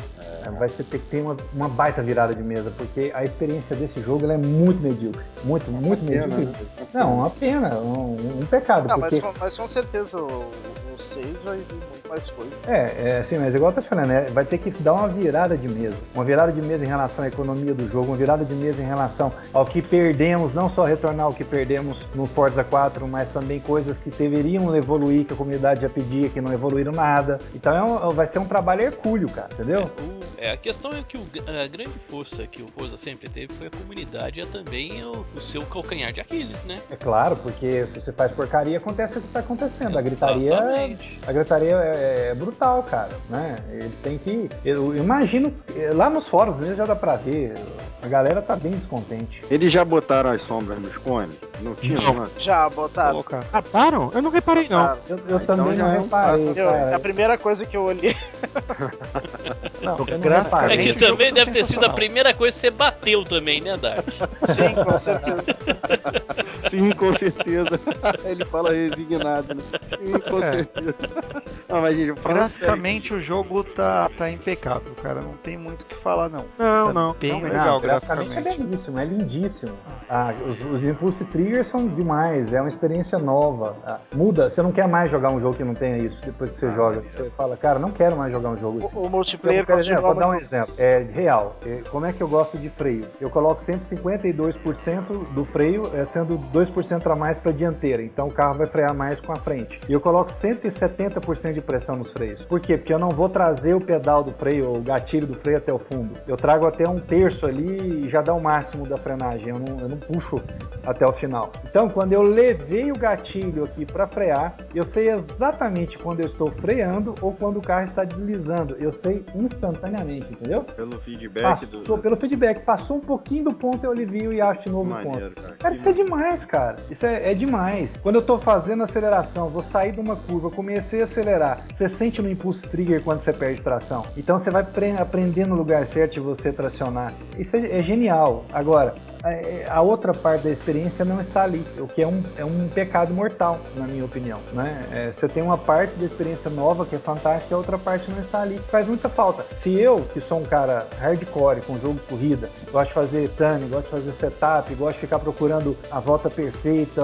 tirar três décimos numa, numa, numa corrida, é, é, tô achando ruim, imagina o jogador casual que pega aquele troço ali é, e fica correndo na mesma pista, mesma pista, mesma pista, não tem um sistema de evolução que vale a pena. É, oh, é ruim demais, cara. É Abandona chato o jogo demais. em um mês. Abandona É, o jogo em um nem mês. isso, hein, Xandão? Nem isso, hein? Eu É, acho que os caras vão abandonar antes, cara. É. Mas o que, que mas o que, pode- que continua sendo bom é o multiplayer, né? É, porque assim, no- eu só tenho medo dos meus amigos no multiplayer, pelas corridas dos single players, virarem todos animais assassinos na, na pista. Porque com Drive Atar, cara, se você tentar correr. Como é que eu gosto de fazer corrida? Eu gosto de correr limpo. Eu não gosto de bater em ninguém, é, eu não gosto de ficar é, tirando o carro para fora da pista, é, fazendo sacanagem, mas é impossível. Com esses Dravatares é impossível, senão você vai ter que dar retornar toda hora ou fazer outra corrida toda hora.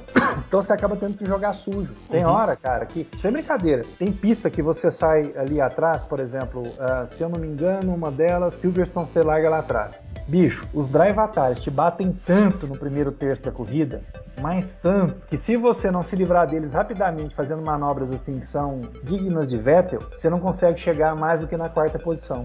É impossível chegar mais do que na quarta posição, porque eles te prenderam ali, bateram no sei de tudo que é jeito. É, Será que aí isso é pra verdade. você não ganhar crédito mesmo também? eu tô Será falando, parece que é isso, cara. Parece que é isso. O sentimento que me dá é esse. Porque como é que você me explica? Por exemplo, eu passei um carro, dei uma distância muito legal pra ele, eu entro pra fazer a minha tomada de curva, olho no retrovisor, ele vem e não para de frear. Você vê ele crescer e não parar de frear. que... Ah, sacanagem. Tem o Ah. famoso ketchup, né? Também pros drivetares. É, cara, Deus me livre, velho. É muito. é Eles muito aceleram muito. Muito mais. Eles É, cara, é impressionante. Eu- Assim, como se o cara fizesse curva perfeita, curva perfeita, curva Aí, perfeita. E quando ele tá na sua frente, ele só faz lambança. É. Quando ele tá Eles junto vão de ter você, que ele só mexer faz nisso. lambança. É. Eles vão ter que mexer, não é possível. Isso não tem nada a ver com a Turn tem, cara. O jogo E tem olha- muitas inconsistências, muitas inconsistências. Eu vou, deixa eu Gente, citar um aqui. A gente tá falando de alguém que trouxe simplesmente Forza 4, né? Que É? Forza 4 foi espetacular, né? Vocês Sim. concordam, Exato, né? cara. É, a Forza 3 já foi Foi. espetacular, na minha opinião. 4 foi. É o supra-sumo, né, cara? supra-sumo. Perdeu pra Gran Turismo agora, É. mas antes do Gran Turismo 6 era o supra-sumo. Ah, antes de Gran Turismo 6, Forza 4 era. E eu coloco, eu coloco os dois com talvez assim um nível muito próximo de. de- Você escolhe um ou outro, você vai ser feliz, né? É, com certeza, mas ainda coloco o Gran, pelo que vocês falaram, eu coloco o Gran Turismo ainda no degrau Que também saiu bem depois, né? Gran Turismo, sei. É, Mas o é. modo multiplayer do Forza 4, pô, você vender design, você, a- as ferramentas de criação, de, de visual, de setup, a comunidade, você ganha bônus, tudo que você fazia no Forza 4 você ganhava bônus, você logou, ganha bônus, logou de novo, ganha bônus de novo. É, as mensagens da Turn 10, sei lá, você se sentia parte de uma coisa gigantesca ali, né? Pois é, Eu acho que um aqui pode exemplo? dar esse crédito pra eles. Lembrei de uma coisa legal aqui. Eu, olha só, por exemplo, estou fazendo uma, uma categoria agora, uma categoria B. Aí eu comprei um carro, tunei o carro, fiz o setup do carro antes de participar da categoria. Eu deixei do carro pro meu estilo de pilotagem. Ficou bem redondinho, beleza. É um carro que, tipo assim, de um jeito para toda pista, para não ficar aquele negócio, né? De voltar aí, mexer em setup lá, porque não tá tendo jeito, é um horror isso. Esse carro redondinho, eu sei que no multiplayer, jogando com os meus amigos, eu vou dar trabalho. Posso não ganhar corrida, mas vou andar colado na caixa de marcha. No jogo, cara, com esse carro, jogando tudo que eu posso e que eu não posso, raríssimas vezes eu vou ter condição de chegar mais do que terceiro lugar. Raríssimas vezes. Um carro redondo, setado, eu conhecendo a pista, raríssimas vezes eu vou chegar mais do que o terceiro lugar. lugar. Eu tô jogando, eu jogo com os drive atais no profissional. É, que tem um, um nível a mais, né? Que é impossível, não é isso? Sei lá o nome, Porto, né? Exatamente. isso. Impossível, né? Sei lá, não me lembro. É, eu- invencível, invencível. É, eu Isso. jogo com os Drevatares no médio ou acima do médio. também. E, e eu jogo no profissional, porque no profissional eles, eles ainda batem menos do que no- nos outros, no- nos outros níveis lá. Então, cara, é, é assim, você não ganha CR, né, a porcaria desse jogo. Ainda bem que ele te paga todo o CR da corrida com o terceiro lugar. Porque mais do que o terceiro lugar, você tem que gastar um tempo e investir uma, um, um grau de, de envolvimento para conseguir fazer isso que não vale a pena, entendeu? Não, não é vantajoso.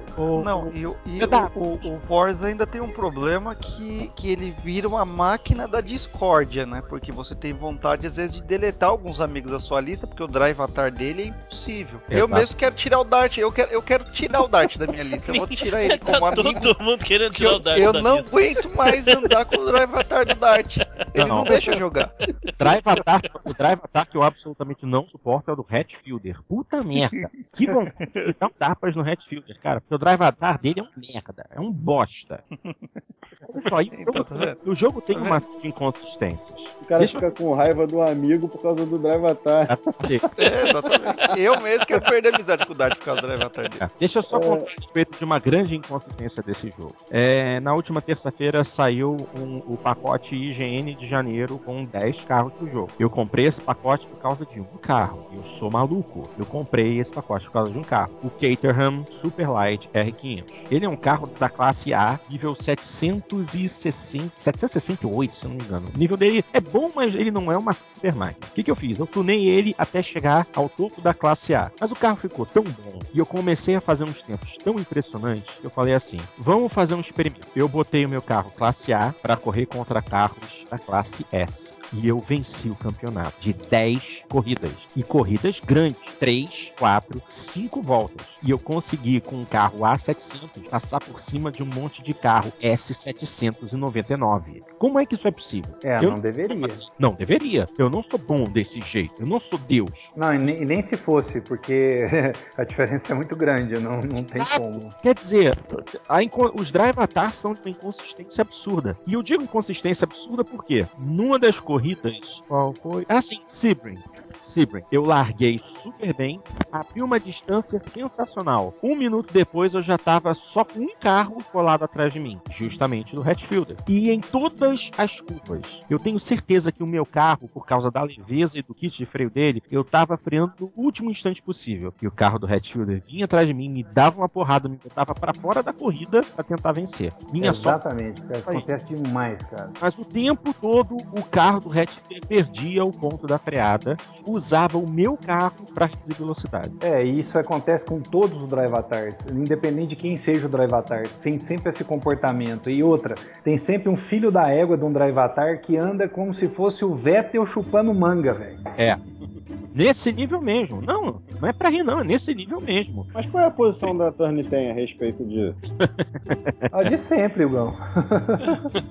Eles não Nenhum. anunciaram nenhum ajuste, nada? Porque tá Nada. todo mundo reclamando e vai Cara, ficar assim. nada. Por enquanto, nada. Nós Não cagando. qual que vai ser o anúncio do- de ajuste deles? o próximo Forza 6. Eles É. não ajustaram nem o Xbox direito, que não tá funcionando direito essa porcaria, quanto mais o jogo. Pois é, cara. Não, muito frustrante, cara. Muito frustrante. É É um- uma, uma pena, uma pena. É, é o, assim, é o jogo de corrida que coloca você na nova geração mesmo, visualmente e pelo feedback lá no controle, e ao mesmo, tira, ao mesmo tempo, desculpa, tira o chão dos seus pés. É, essa é a experiência de Ford, assim.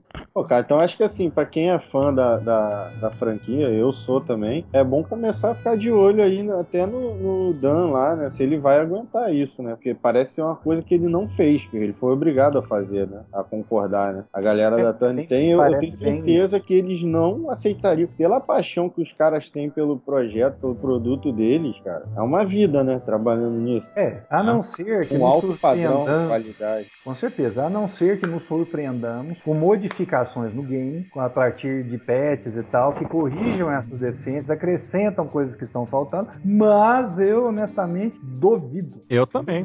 Também não acredito, não. Agora que, Quero que todo mundo sobreviva lá. é, agora que eles descobriram o caminho das pedras das purchases, acho muito difícil. Muito difícil. É, é, é, Hugo, pra você, entender mais ou menos qual é o nosso sentimento, você falou de Forza 4 que você gostou muito. Pensa no Forza 4, o jogo é o mesmo, jogabilidade é a mesma coisa, é, os gráficos é, é, são muito melhores, evidentemente, porém, modelagem não é muito melhor. A modelagem eu acho que é a mesma. O que mudou foi resolução, é, a textura, né? As texturas estão mais bonitas e, claro, que alguns polígonos a mais. Na Mas se iluminação você mudou muito, a iluminação mudou é, muito. exata- exatamente, iluminação. Só que se você é, é, é, é, colocar, por exemplo, um, um- um- um rascunho de um jogo e o de outro, um do lado do outro, é o mesmo jogo. É. Não mudou muita coisa. A Ah, mas única visualmente diferença. são muito diferentes. Se você colocar numa TV e na outra, puta que pariu, a diferença é brutal. Sim, né? não, não. É Graficamente sim. Graficamente sim. A modelagem não. Mas se você pegar um carro na mesma posição, na mesma pista e colocar os dois, você vai perceber que a modelagem é idêntica. Ah, Muda. sim, com certeza. mu- muda a maquiagem, mas a cara é a mesma, Sim, entendeu? sim. É, é, é, então é isso, o jogo é o mesmo, com uma maquiagem bem melhor, né? Mesma coisa, é, o Forza 4 é aquela mulher bonita, mas que acabou de acordar, entendeu? O, o, o, o, o 5 é aquela que tá indo pra, pra, pra, pra balada agora, pra festa agora, entendeu? Então é, a cara é a mesma, a maquiagem é diferente, só que essa mulher, a única coisa que ela tem é o rosto, cara, cortar as pernas, os braços, É. entendeu? Não tem mais nada. E- e- Esse que é o problema do jogo. Não tem a questão de comunidade. Não tem ma- mais da metade dos carros. Não tem mais da metade das pistas. É, você não, não, não tem mais é, motivo para ficar fazendo design de carro. Entendeu? Já que você não pode mais vender ou nem passar esse design para ninguém. Entendeu? Não pode passar? Como assim? Não, você pode passar, só que é livre lá. você dispõe, disponibiliza e é tudo gratuito. E não tem marketplace, não é assim? É, sim, é exatamente isso que eu quis dizer. Você, você não, não consegue vender aquilo lá. Não tem um valor, entendeu? Não tem um valor aquilo lá. E, Pô, e dá e- trabalho, e- viu, fazer essas coisas. Ô, se dá, meu. Ah, e como? Sim, Eu E, não e o que acontece? Que, que nem o, Dart falou, ah, mas o multiplayer continua legal. Continua legal entre aspas, porque você acaba não tendo opção de pista.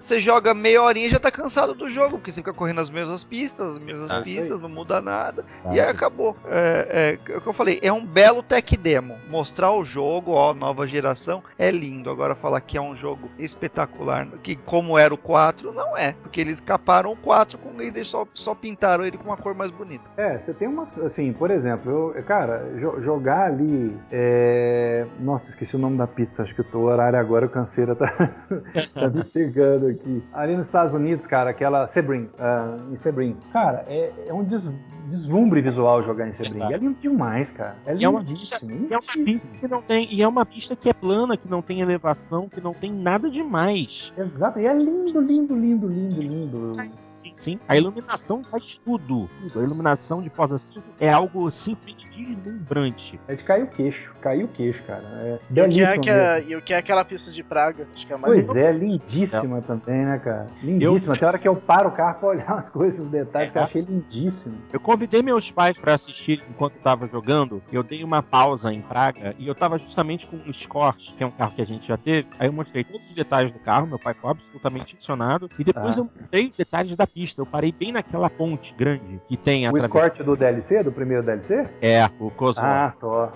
E eu, aí eu fui mostrar para meus pais os detalhes do circuito de Praga no motográfico, mostrar as estátuas, as estações. E eles ficaram absolutamente impressionados. O nível É de lindo, lindo, lindo, lindo, lindo. Nesse aspecto aí é, é- é maravilhoso mesmo, é uma experiência visual arrebatadora, né? Você, você fica, é, assim, ali em Sebring principalmente, eu tenho o sentimento que eu tô na pista, é muito louco, cara. Ainda mais com aquele gatilho ali, dá um sentimento que você tá na pista, né? Exato. Inclusive, é, aquele vídeo que eu passei pra vocês lá, que o cara roda na minha frente ali, cara, que momento que foi aquele, velho? Puta que pariu, que doido, cara. Que experiência maluca. Aí o cara tira um fino, não, ele encosta, né? A roda dele encosta no vidro do, meu, do, do carro que eu tô pilotando e trinca o vidro, cara. que coisa demais. louca, velho. É, isso. É, isso é uma coisa interessante também, a questão do, de detalhes assim que antes você não via, nem mesmo na visão do cockpit, como o reflexo do, do painel no, no, no para-brisa, detalhes como os vidros rachando e quebrando por dentro, isso eram coisas que você não tinha no jogo. E aí haviam reclamações a respeito disso também. Muita gente reclamava disso. É, ah, mas tem um detalhe ruim aí dos reflexos, viu? Eu tô jogando muito na visão do capô agora. Uhum. Ah, e tem uns capôs que tem um reflexo tão grande que te desorienta. Você não consegue saber como é que você tá direito na curva, assim, entendeu? Ele- Ah. O reflexo gira para um lado, o carro gira para o outro, você fala assim, peraí, para onde o carro tá apontando? Ah, eu normalmente passei por isso coloco- no Gran Turismo também, cara. Pois é, aí eu coloco um- um ade- uma, uma pintura fosca, pra, ou adesivo fosco, pra não dar isso, entendeu? Ele E reflete o tem céu, algum- sei lá, você perde a referência. Perde totalmente a brancão, referência. assim. E tem alguns carros que não tem capô, né? Tu não enxerga. É, Na visão do é. capô, tu não enxerga nada. assim. É, nesse caso aí eu trago para a primeira visão. pessoa. É, eu trago para visão de dentro do carro quando isso acontece. Mas e, é, é tão, é, o reflexo é tão forte que realmente incomoda tem hora é, nesse caso aí. E, e não é muito, não é muito legal. Mas ah, outra coisa, é, por exemplo, Sebring é lindíssimo, mas a, a é, Silverstone é horrível a pista, feia pra caramba, cara. Muito feia. Horrível. Em que sentido? É, é nublado, então não tem cor, não, não tem a mesma iluminação, entendeu? Exatamente. A, a, a Silverstone de Gran Turismo 6 está simplesmente impecável. Inclusive que você pode mudar o horário do René à noite. Ai, que Mas, legal. mas, mas Silverstone no Forza, acho que sempre é nublado, né? Sempre, é, sempre nublado ali. É. E deve ser nublado Todos- sempre mesmo, né? Na É, não, real. né? A maioria do tempo sim, mas não, né? Toda hora não. Mas é realmente, é bem nublado ali, chove toda hora, né? E, e tal. Mas ficou feio, não, não tá bonito não. Catalunha tá legal, Mas tá realista? Sim, você olha, é realista? não parece. Silverstone não. Sebring tá. Silverstone não tá não. É, Road Atlanta Muito no meio do colorido. caminho, Santa né? Demais. É, bem co- puxou demais, tá artificial. Laguna Seca eu gostei. Laguna tá legal. Laguna tá legal. Laguna tá legal. E é por aí. Aí tem umas coisas boas, coisas ruins, mas de qualquer forma, você vê que você tá na nova geração. E isso é verdade. Você sente que tá na nova geração. Aí quando você fala, não, vou me esbaldar, a 10 vai lá e puxa seu tapete. É. Gente, olha só. Eu é, tenho é, os dois jogos, né, que a gente comentou hoje. Tanto o Gran Turismo 6 quanto o Forza 5. Eu pensei de comprar o Xbox One porque Forza 5 iria me tirar de Gran Turismo. E isso não aconteceu. Eu liguei aqui o meu PlayStation 3 só para dar uma referência a vocês. Nesse momento eu tenho 269 horas de jogo em Gran Turismo 6, 3.727 107 quilômetros rodados no jogo. Isso desde o dia 6 de dezembro, quando eu adquiri. Nesse meio tempo, eu já estava com o Forza 5. E honestamente, se eu joguei 10, 12 horas de Forza, é muito. Você tá que nível de piloto, Porto? Hã? Que nível de piloto você tá? Ah, eu não sou nem nível 20 ainda. É, então você jogou pouco. Né? Não sou nem nível 20 em Forza 5. É, eu já tô no 50 e qualquer coisa. Olha só, em compensação, em Gran Turismo 6, eu atualmente estou com 8 milhões e 200 mil créditos de 16 milhões que eu já fiz. Aham. Já participei de 162 corridas delas, venci 144. Aham. Já estou com 84 carros na minha garagem, 154 tintas diferentes e tirei mais de 420 fotos. Já atingi 533 km por hora num Bugatti Veyron. Nossa senhora, o que, que é isso? Caramba. Exatamente. Ou seja, Forza 5 ainda tem que comer muito feijão com arroz, honestamente. É um caldinho de carne, né? E um caldinho de carne, porque tem que dar uma reforçada. É um jogo visualmente maravilhoso, mas o jogo não tem conteúdo e não se faz jogo sem conteúdo. E o pior, Sim, cobrarem da gente caso esse conteúdo comece a aparecer. É aí que vai ser a. Tomara que não. É É, ridículo. sei que não. Assim, é, eu não sou de comparar esse tipo de coisa porque eu sou fã das duas franquias. Mas hoje eu ainda boto Gran Turismo acima de Forza por causa dessa cagada que a Turn fez com esse jogo, honestamente. Isso aí.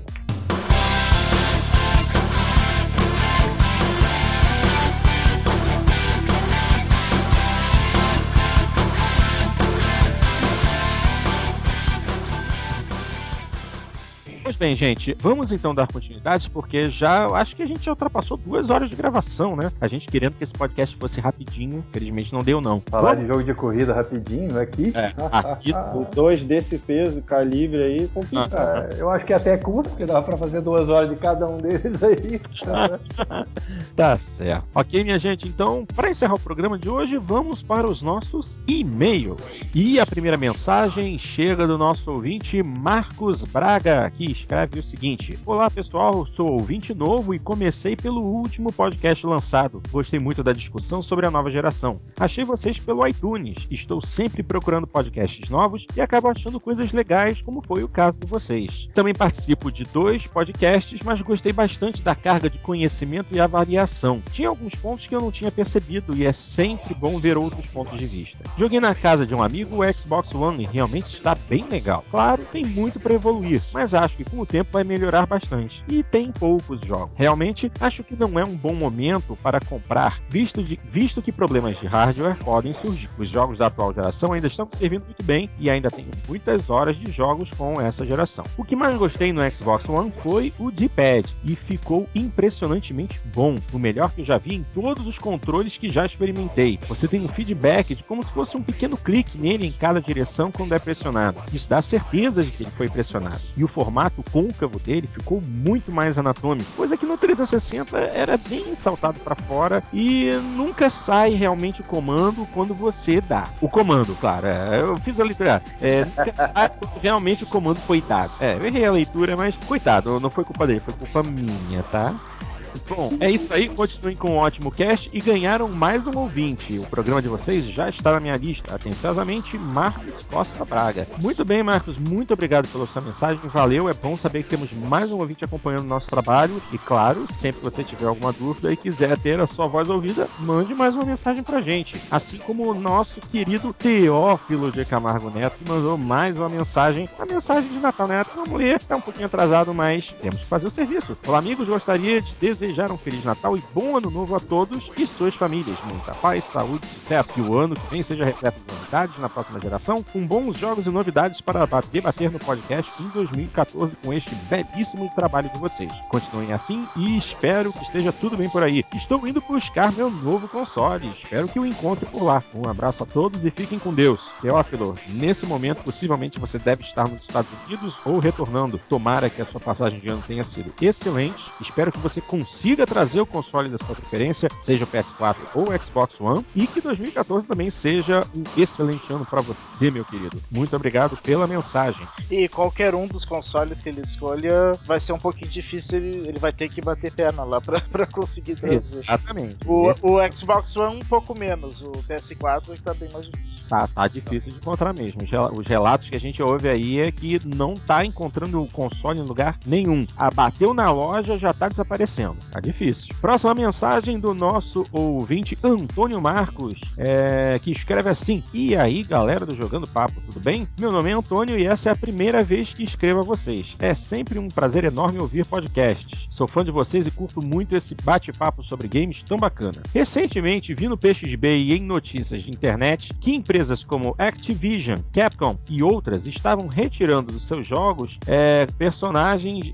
Peraí? E estavam retirando seus jogos com personagens da Marvel de serviços digitais como Live, PSN e Steam. O que se especula é que isso tudo pode ter relação com licenças da Disney e renovação destas tais licenças. Então pergunto: até onde a Disney pode mesmo ter relação com o fato? Quem já comprou esses jogos digitalmente e por algum motivo precisa baixá-los novamente, como faz? Perdeu o game? Ahn, Cara, eu acho que perdeu, pelo que eu tô ouvindo de relatos, sim, mas eu não tenho como confirmar agora. Mas eles foram removidos de catálogo, não, você não baixa de novo. É, eu, eu acho que eles, na verdade, removeram de catálogo pra, pra, com, pra comprar, mas eu acho que eles não, não podem remover, eles têm que deixar disponível pra quem tem, né? Poder Vou até pesquisar sobre isso e, e depois nós falamos na próxima edição. Mas eu acho que eu tinha lido em algum fórum o pessoal falando que não estava conseguindo, mas eu vou checar, talvez eu me confundi. É que a maioria dos jogos, eh, tem vários jogos na, na Xbox Live, por exemplo, que eles tiraram de catálogo, ma- mas não por ter vencido direitos, foi por ah, foi porque eh, é pra fazer limpa mesmo, né? Jogo um pouco baixado, que quase não vende mais. É. Eles retiram do catálogo, mas pra quem já comprou, pode continuar baixando, pode apagar e baixar de novo que tá disponível no histórico lá. Ah, legal. Então, É. não sei, eu, eu, eu achei que com esses teria acontecido a mesma coisa. É. Eu vou checar nos fóruns, depois a gente volta É, nesse melhor- assunto aí, pra melhor ter certeza, tá? Já Porque, pesquisar, mas. é, posso ter me equivocado na hora que eu li, eu li rápido e posso ter comido bola aí. É. E só pra confirmar, Antônio, sim, é a Disney que tem relação com esse fato. A Disney está trabalhando com mão de ferro em cima de todas as licenças de produtos e franquias que ela possui. Dentre elas, tudo da Marvel e tudo da Lucasfilm e LucasArts, ou seja, é, os, os próximos títulos e títulos anteriores baseados nas franquias Star Wars, Indiana Jones, tudo isso agora eles estão é, coletando de forma muito agressiva. Bom, só para completar aqui a mensagem dele, com todo esse lance crescente de migrarmos nosso para o meio digital, isso assusta, pois como citei, corremos mesmo o risco de ficar sem nossos joguinhos que tanto gostamos. É, pode ser que isso aconteça sim. Um abraço à equipe Jogando Papo e até a próxima.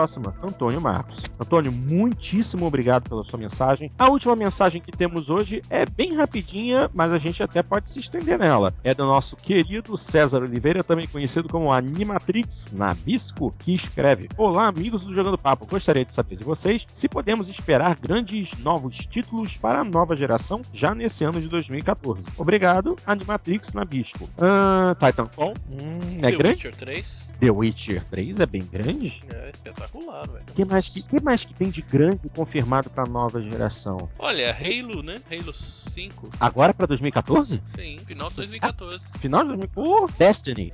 Destiny. O- Aquele The Division que agora tem um boato que ficou pra 2015, né? Aliás, aliás, Watch o Dogs. escritor, o, o escritor do o roteirista do Halo da, da Band voltou pra Microsoft, tá? Sério? Sério.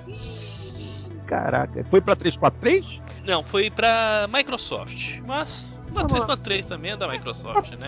Ou seja, ele deve, ele deve assumir alguma posição aí de é, de fiscalizar, de gerenciar essa novo rei. Ah, pô, só isso aí já é garantia de que pode vir um excelente jogo aí, né? Sim. Com certeza. Ah, e eu também posso, posso adicionar um joguinho? Pouca gente, aliás, praticamente ninguém sabe disso. Ah, Project Cars. Ah, eu já sabia. um dos jogos de simulação de corrida mais esperados de todos os tempos migrou o desenvolvimento. Continua confirmado para PC, mas vai sair no Xbox One e PlayStation 4. Aê, coisa boa. Boa. Esse é pra mais que garantida, garoto. Esse aí, se você acha que Forza e Gran Turismo são bons, você não sabe da missa metade, rapaz. Quando sair Project Cars, esses dois aí vão sofrer muito, muito. Mais algum? Sabe, eu, por que será que eu sabia que tu ia falar desse jogo, né? Só tava esperando. Ah, cara, não tem como. Esse jogo é a promessa. Ah, E tá demais mesmo. nossa senhora. Pra quem curte carro, pô, Tá esse- quanto tempo essa, essa- esse hype aí? Já tem tempo já, tem? Olha, ele o hype começou mesmo em 2010, quando a Slightly Mad Pouco é, tempo, é, né? marcou a Electronic Arts depois do desenvolvimento de Shift 2. Então eles decidiram criar o WMD Portal, o World of Mass Development, para o pessoal começar a botar o próprio dinheiro e investir no jogo e servir de beta tester. O jogo já tá quase a nível de ser lançado. E eles disseram que ia sair para Xbox 360 e PlayStation 3. Inclusive, eles têm equipes que estão trabalhando no, no- na Quality Assurance para os consoles. Aí, no final do ano passado, eles falaram: gente, estamos largando o desenvolvimento, desenvolvimento para a antiga geração e estamos pegando os nossos assets de PC e levando o jogo para Xbox One e PlayStation 4. O que faz muito mais sentido por causa do nível do jogo, né? Eles iam, iam É. ter uma perda muito grande, ter que dividir o time. É, vide um dos jogos, um, um dos jogos que eu, que eu assim mais gosto de jogar no, no Xbox 360, que é o Race Pro. Race Pro em nível de simulação é excelente. É o melhor jogo de simulação do 360 ainda é Pro. Ainda é. Eu tiraria o jogo dessa frase. Eu falei que é a melhor simulação, porque ele de jogo não tem nada, né? É, porque é um simulador mesmo, com certeza. Exatamente, exatamente. Ele é absolutamente excelente, mas o jogo sofreu uma série de compromissos, de problemas, justamente porque a plataforma não é potente o suficiente, não é adequada. Ah, então uma decisão excelente para o pro projeto aí. Exatamente. Levaram para as plataformas é, que realmente vão dar força para ele, né? Então, fica de olho, porque tá prometido para 2014 o Project Cars, tanto no PC quanto no, X- no Xbox One, no PS4 e acreditem se quiser, no Wii U. Ah, não, aí é sacanagem. Tá prometido pro Wii U. Eu não Ah, dá acredito. pra usar, dá pra usar o controle tablet de retrovisor, vai ser bem legal. Mas o título que eu esqueci, gente, grande pra 2014, que a galera esteja esperando por aí, Ah, Tem o Watch Dogs, né? é o Watch Watch Dogs. É, esse tá demorando, né? Esse aí já era pra ter saído. Qual era o nome daquele título de corrida da Ubisoft que eles apresentaram também no final do ano passado? Parecia interessantíssimo, esqueci The completamente. Crew, não é? Isso, exatamente, The Crew. Esse daí é legal. Esse daí tá com cara de que vai ser maneiro. É pra esse ano? É, é pra esse Qual ano. é, qual é a pegada dele? O que tem? Arcade Racer, mas pessoal É meio tipo TDU, né? É, estilo TDU, com umas missões pra galera fazer, inclusive modo cooperativo. Missões cooperativas de corrida, interessantíssimo. Esse parece que vai ser legal. Aí, basicamente isso, né? Acho que eu tenho. Podia acender umas velhinhas pra vir um PGR aí, vamos? Não, não, acho que não é uma velhinha, não. Vou ter, que- ter que acender uma vela do tamanho do Empire State, né, cara? É.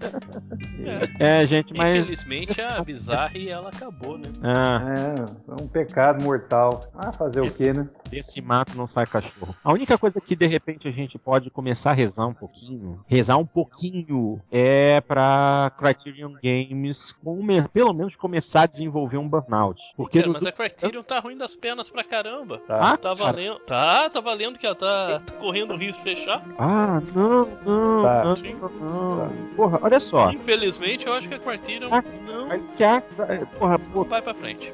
a Electronic Arts botou for Speed na mão deles. Todos os Need for Speed deles foram absolutamente excelentes. Eu tenho todos. Aí agora botaram na mão da Ghost, que tem vários ex-empregados da Criterion. E a Criterion vai acabar assim? Pô, isso é sacanagem. Sim, Vai ver que jogo divertido não dá lucro, então. Ah, não é possível, cara. Não, mas a Ghost, a Ghost Games é, tem diversos empregados da Criterion. E eles desenvolveram o Need for Speed Rivals, que também está sendo muitíssimo bem falado. Eu tô querendo pegar o Rivals pra mim. Cara, não é possível, gente. Primeiro a Bizarre e depois a Criterion? Ah, não. É bravo, né? Uma assassinada pela Activision e a outra pela EA. Pela EA. Ah, e não. agora a Turn tem cagando no pau, só falta a Polífone agora também. Ah, não. Deus me livre. Não, não. não, não, não, não. Isso não pode acontecer. Não, não, não dá pra imaginar uma coisa dessa, não. A, a gente não vai conseguir sobreviver sem um burnout decente. Ah, não, vai, não vai acontecer. Eu acho que vem um Forza 6 aí, a Turn tem, tem muito crédito ainda. Tem muito crédito. Agora, É, é, eu também acho, mas vai ter um trabalhão. Pois bem, gente, antes da gente seguir para os créditos finais e o nosso jabazinho do final, é, eu vou aproveitar aqui esse momento para trazer uma informação rápida, só para completar aqui foi escrito pelo Antônio na mensagem dele pra gente, a respeito dos títulos é, da Marvel que te, forem comprados online é, e for necessário baixá-los novamente. Bom, o Dart fez uma pesquisa super a jato aqui enquanto a gente discutia e encontrou o seguinte: um relatório do site Examiner.com falando que é, aqueles que já compraram os jogos digitalmente em console ou PC ainda poderão baixá-los novamente no futuro. Bom, nós não recomendamos confiar tanto assim. Você comprou o jogo digitalmente? Ótimo. Tenha certeza de que o teu, o teu, o teu meio de armazenamento não vai falhar, porque é, como a própria Microsoft já fez no passado, muito conteúdo de jogos, é, por não ser mais vendido ou por ter vendas fracas, deixou de estar disponível eles removeram mesmo para quem comprou esse conteúdo e tentou baixar novamente. Não há condição. Existe a grande possibilidade da mesma coisa acontecer com esse conteúdo da Marvel. Então, toma cuidado, meu querido. Se você quiser comprar um jogo desse, é melhor comprar mídia física. Ou então, faça um backup para não ter surpresa desagradável. Não, E, e comprar só tem co- só dá pra comprar com mídia física agora, né? não vai ter mais um. É, e as últimas unidades, então corre atrás. Vai ter reposição. Ah, vai. exatamente. Apesar que tem muito jogo ali que, que não vale nem o, a demo. É verdade, é, verdade. É. Esse Deadpool, por exemplo, que é, é- é- é lançamento recente até, né? É extremamente recente. E parece que não vale nem a demo esse daí. Acho que só o tarado do Cadelin que comprou ele, né? Pra jogar. Mas qual jogo que ele não comprou também? É. Boa pergunta, né? Se tivesse um jogo de exame proctológico, ele ia comprar, cara. Simulador de espirro, ele deve ser. Japonês, hein? Bom, minha gente, para encerrar então agora de vez, vamos ao nosso jabá. Obviamente, temos que falar do PXB, a maior comunidade brasileira de Xbox. Vocês sabem muito bem, o melhor fórum de videogames deste país, minha gente. Tudo a respeito de Xbox e a gente também tem um espacinho para as outras plataformas. E, obviamente, você encontra o tópico do Jogando Papo lá na área de podcasts. Aparece por lá, deixa uma mensagem, participa da discussão. A galera Tem tá muita treta. Tem muita treta, não tem? Tem. Aí você aparece por lá, escreve alguma coisa, é, dá uma dica pra gente, tira uma dúvida. Nós também respondemos por lá, não apenas é, trazemos as informações aqui pro programa, mas também a gente responde por lá, sempre que for possível. Então deixa sua mensagem por lá, visita o PXB, passeia pelas outras sessões. Se você ainda não é usuário, se inscreve. Pô, tem tanta coisa pra fazer lá. www.pxb.net.br Coloca nos favoritos do teu navegador. Outro que também você deve colocar sempre no seu navegador é o trabalho do nosso querido Thiago Adamo, mais conhecido como Pixel DJ. Visite-o no YouTube, youtube.com barra pxldj ou então no SoundCloud, soundcloud.com barra pxldj, Pixel DJ. Esse trabalho do nosso querido amigo eh, gordinho, seu Thiago Adamo, que passou uma temporadinha agora, a virada de ano, ele passou lá no frio. Ele é maluco, né? Pra que, que ele foi encarar os menos 20 lá, na, lá no Canadá? É muita vontade de querer virar picolé. É, é. Assim, as fotos que ele mandou são lindas, mas pô, eu não queria estar naquele frio, não. Eu gosto de frio, mas nem tanto. Olha, ele falou comigo, ele adorou lá, velho. Ele morava lá naquele frio numa boa, viu? Tô meio acostumado com São Paulo, né, meu filho? Qualquer lugar do mundo é lindo, né? Não é aquele carro de São Paulo ali, Deus me livre. Sacanagem, vai dar, vai dar problema isso aí.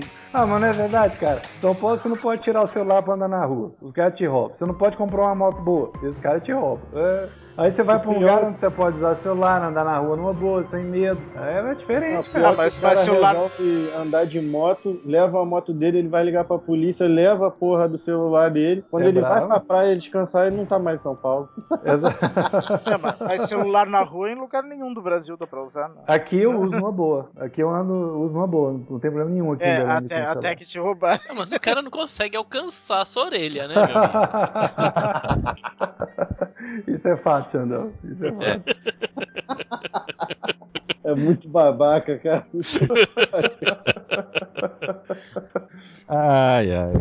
Pois Você é, minha- sabe que o, que o DW é que nem uma palmeira, né? Lá vem. Ah, é, mas tá Você pode trepar que não tem galho.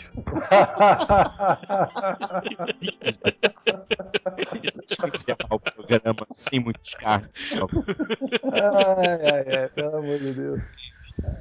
Então, gente, continuando, os- vamos fazer também o jabá dos nossos queridos amigos do mafagrafos.net. É, esse, eles têm lá aquele podcast também sensacional que é o Café com Mafagrafos, galerinha legal lá. E também os nossos companheiros da Torre dos Gurus, cheio de coisa boa pra ver, ler, mais um site, outro podcast também que vale muito a pena acompanhar. Então, chega lá no torredosgurus.com.br. Então, minha gente, muitíssimo obrigado pela audiência de vocês, mais uma vez pela paciência também. Não deixem de escrever pra gente. O nosso e-mail vocês sabem muito bem, mas não esqueçam. Jogandopapo, arroba jogandopapo.com.br. Isso não dá pra esquecer. Escrevam pra gente, participem lá no PXB. A gente tá esperando pela audiência, pela participação de vocês, por favor. E até daqui a 15 dias, se Deus quiser, com a edição de número 34. Um grande abraço para todos e até lá.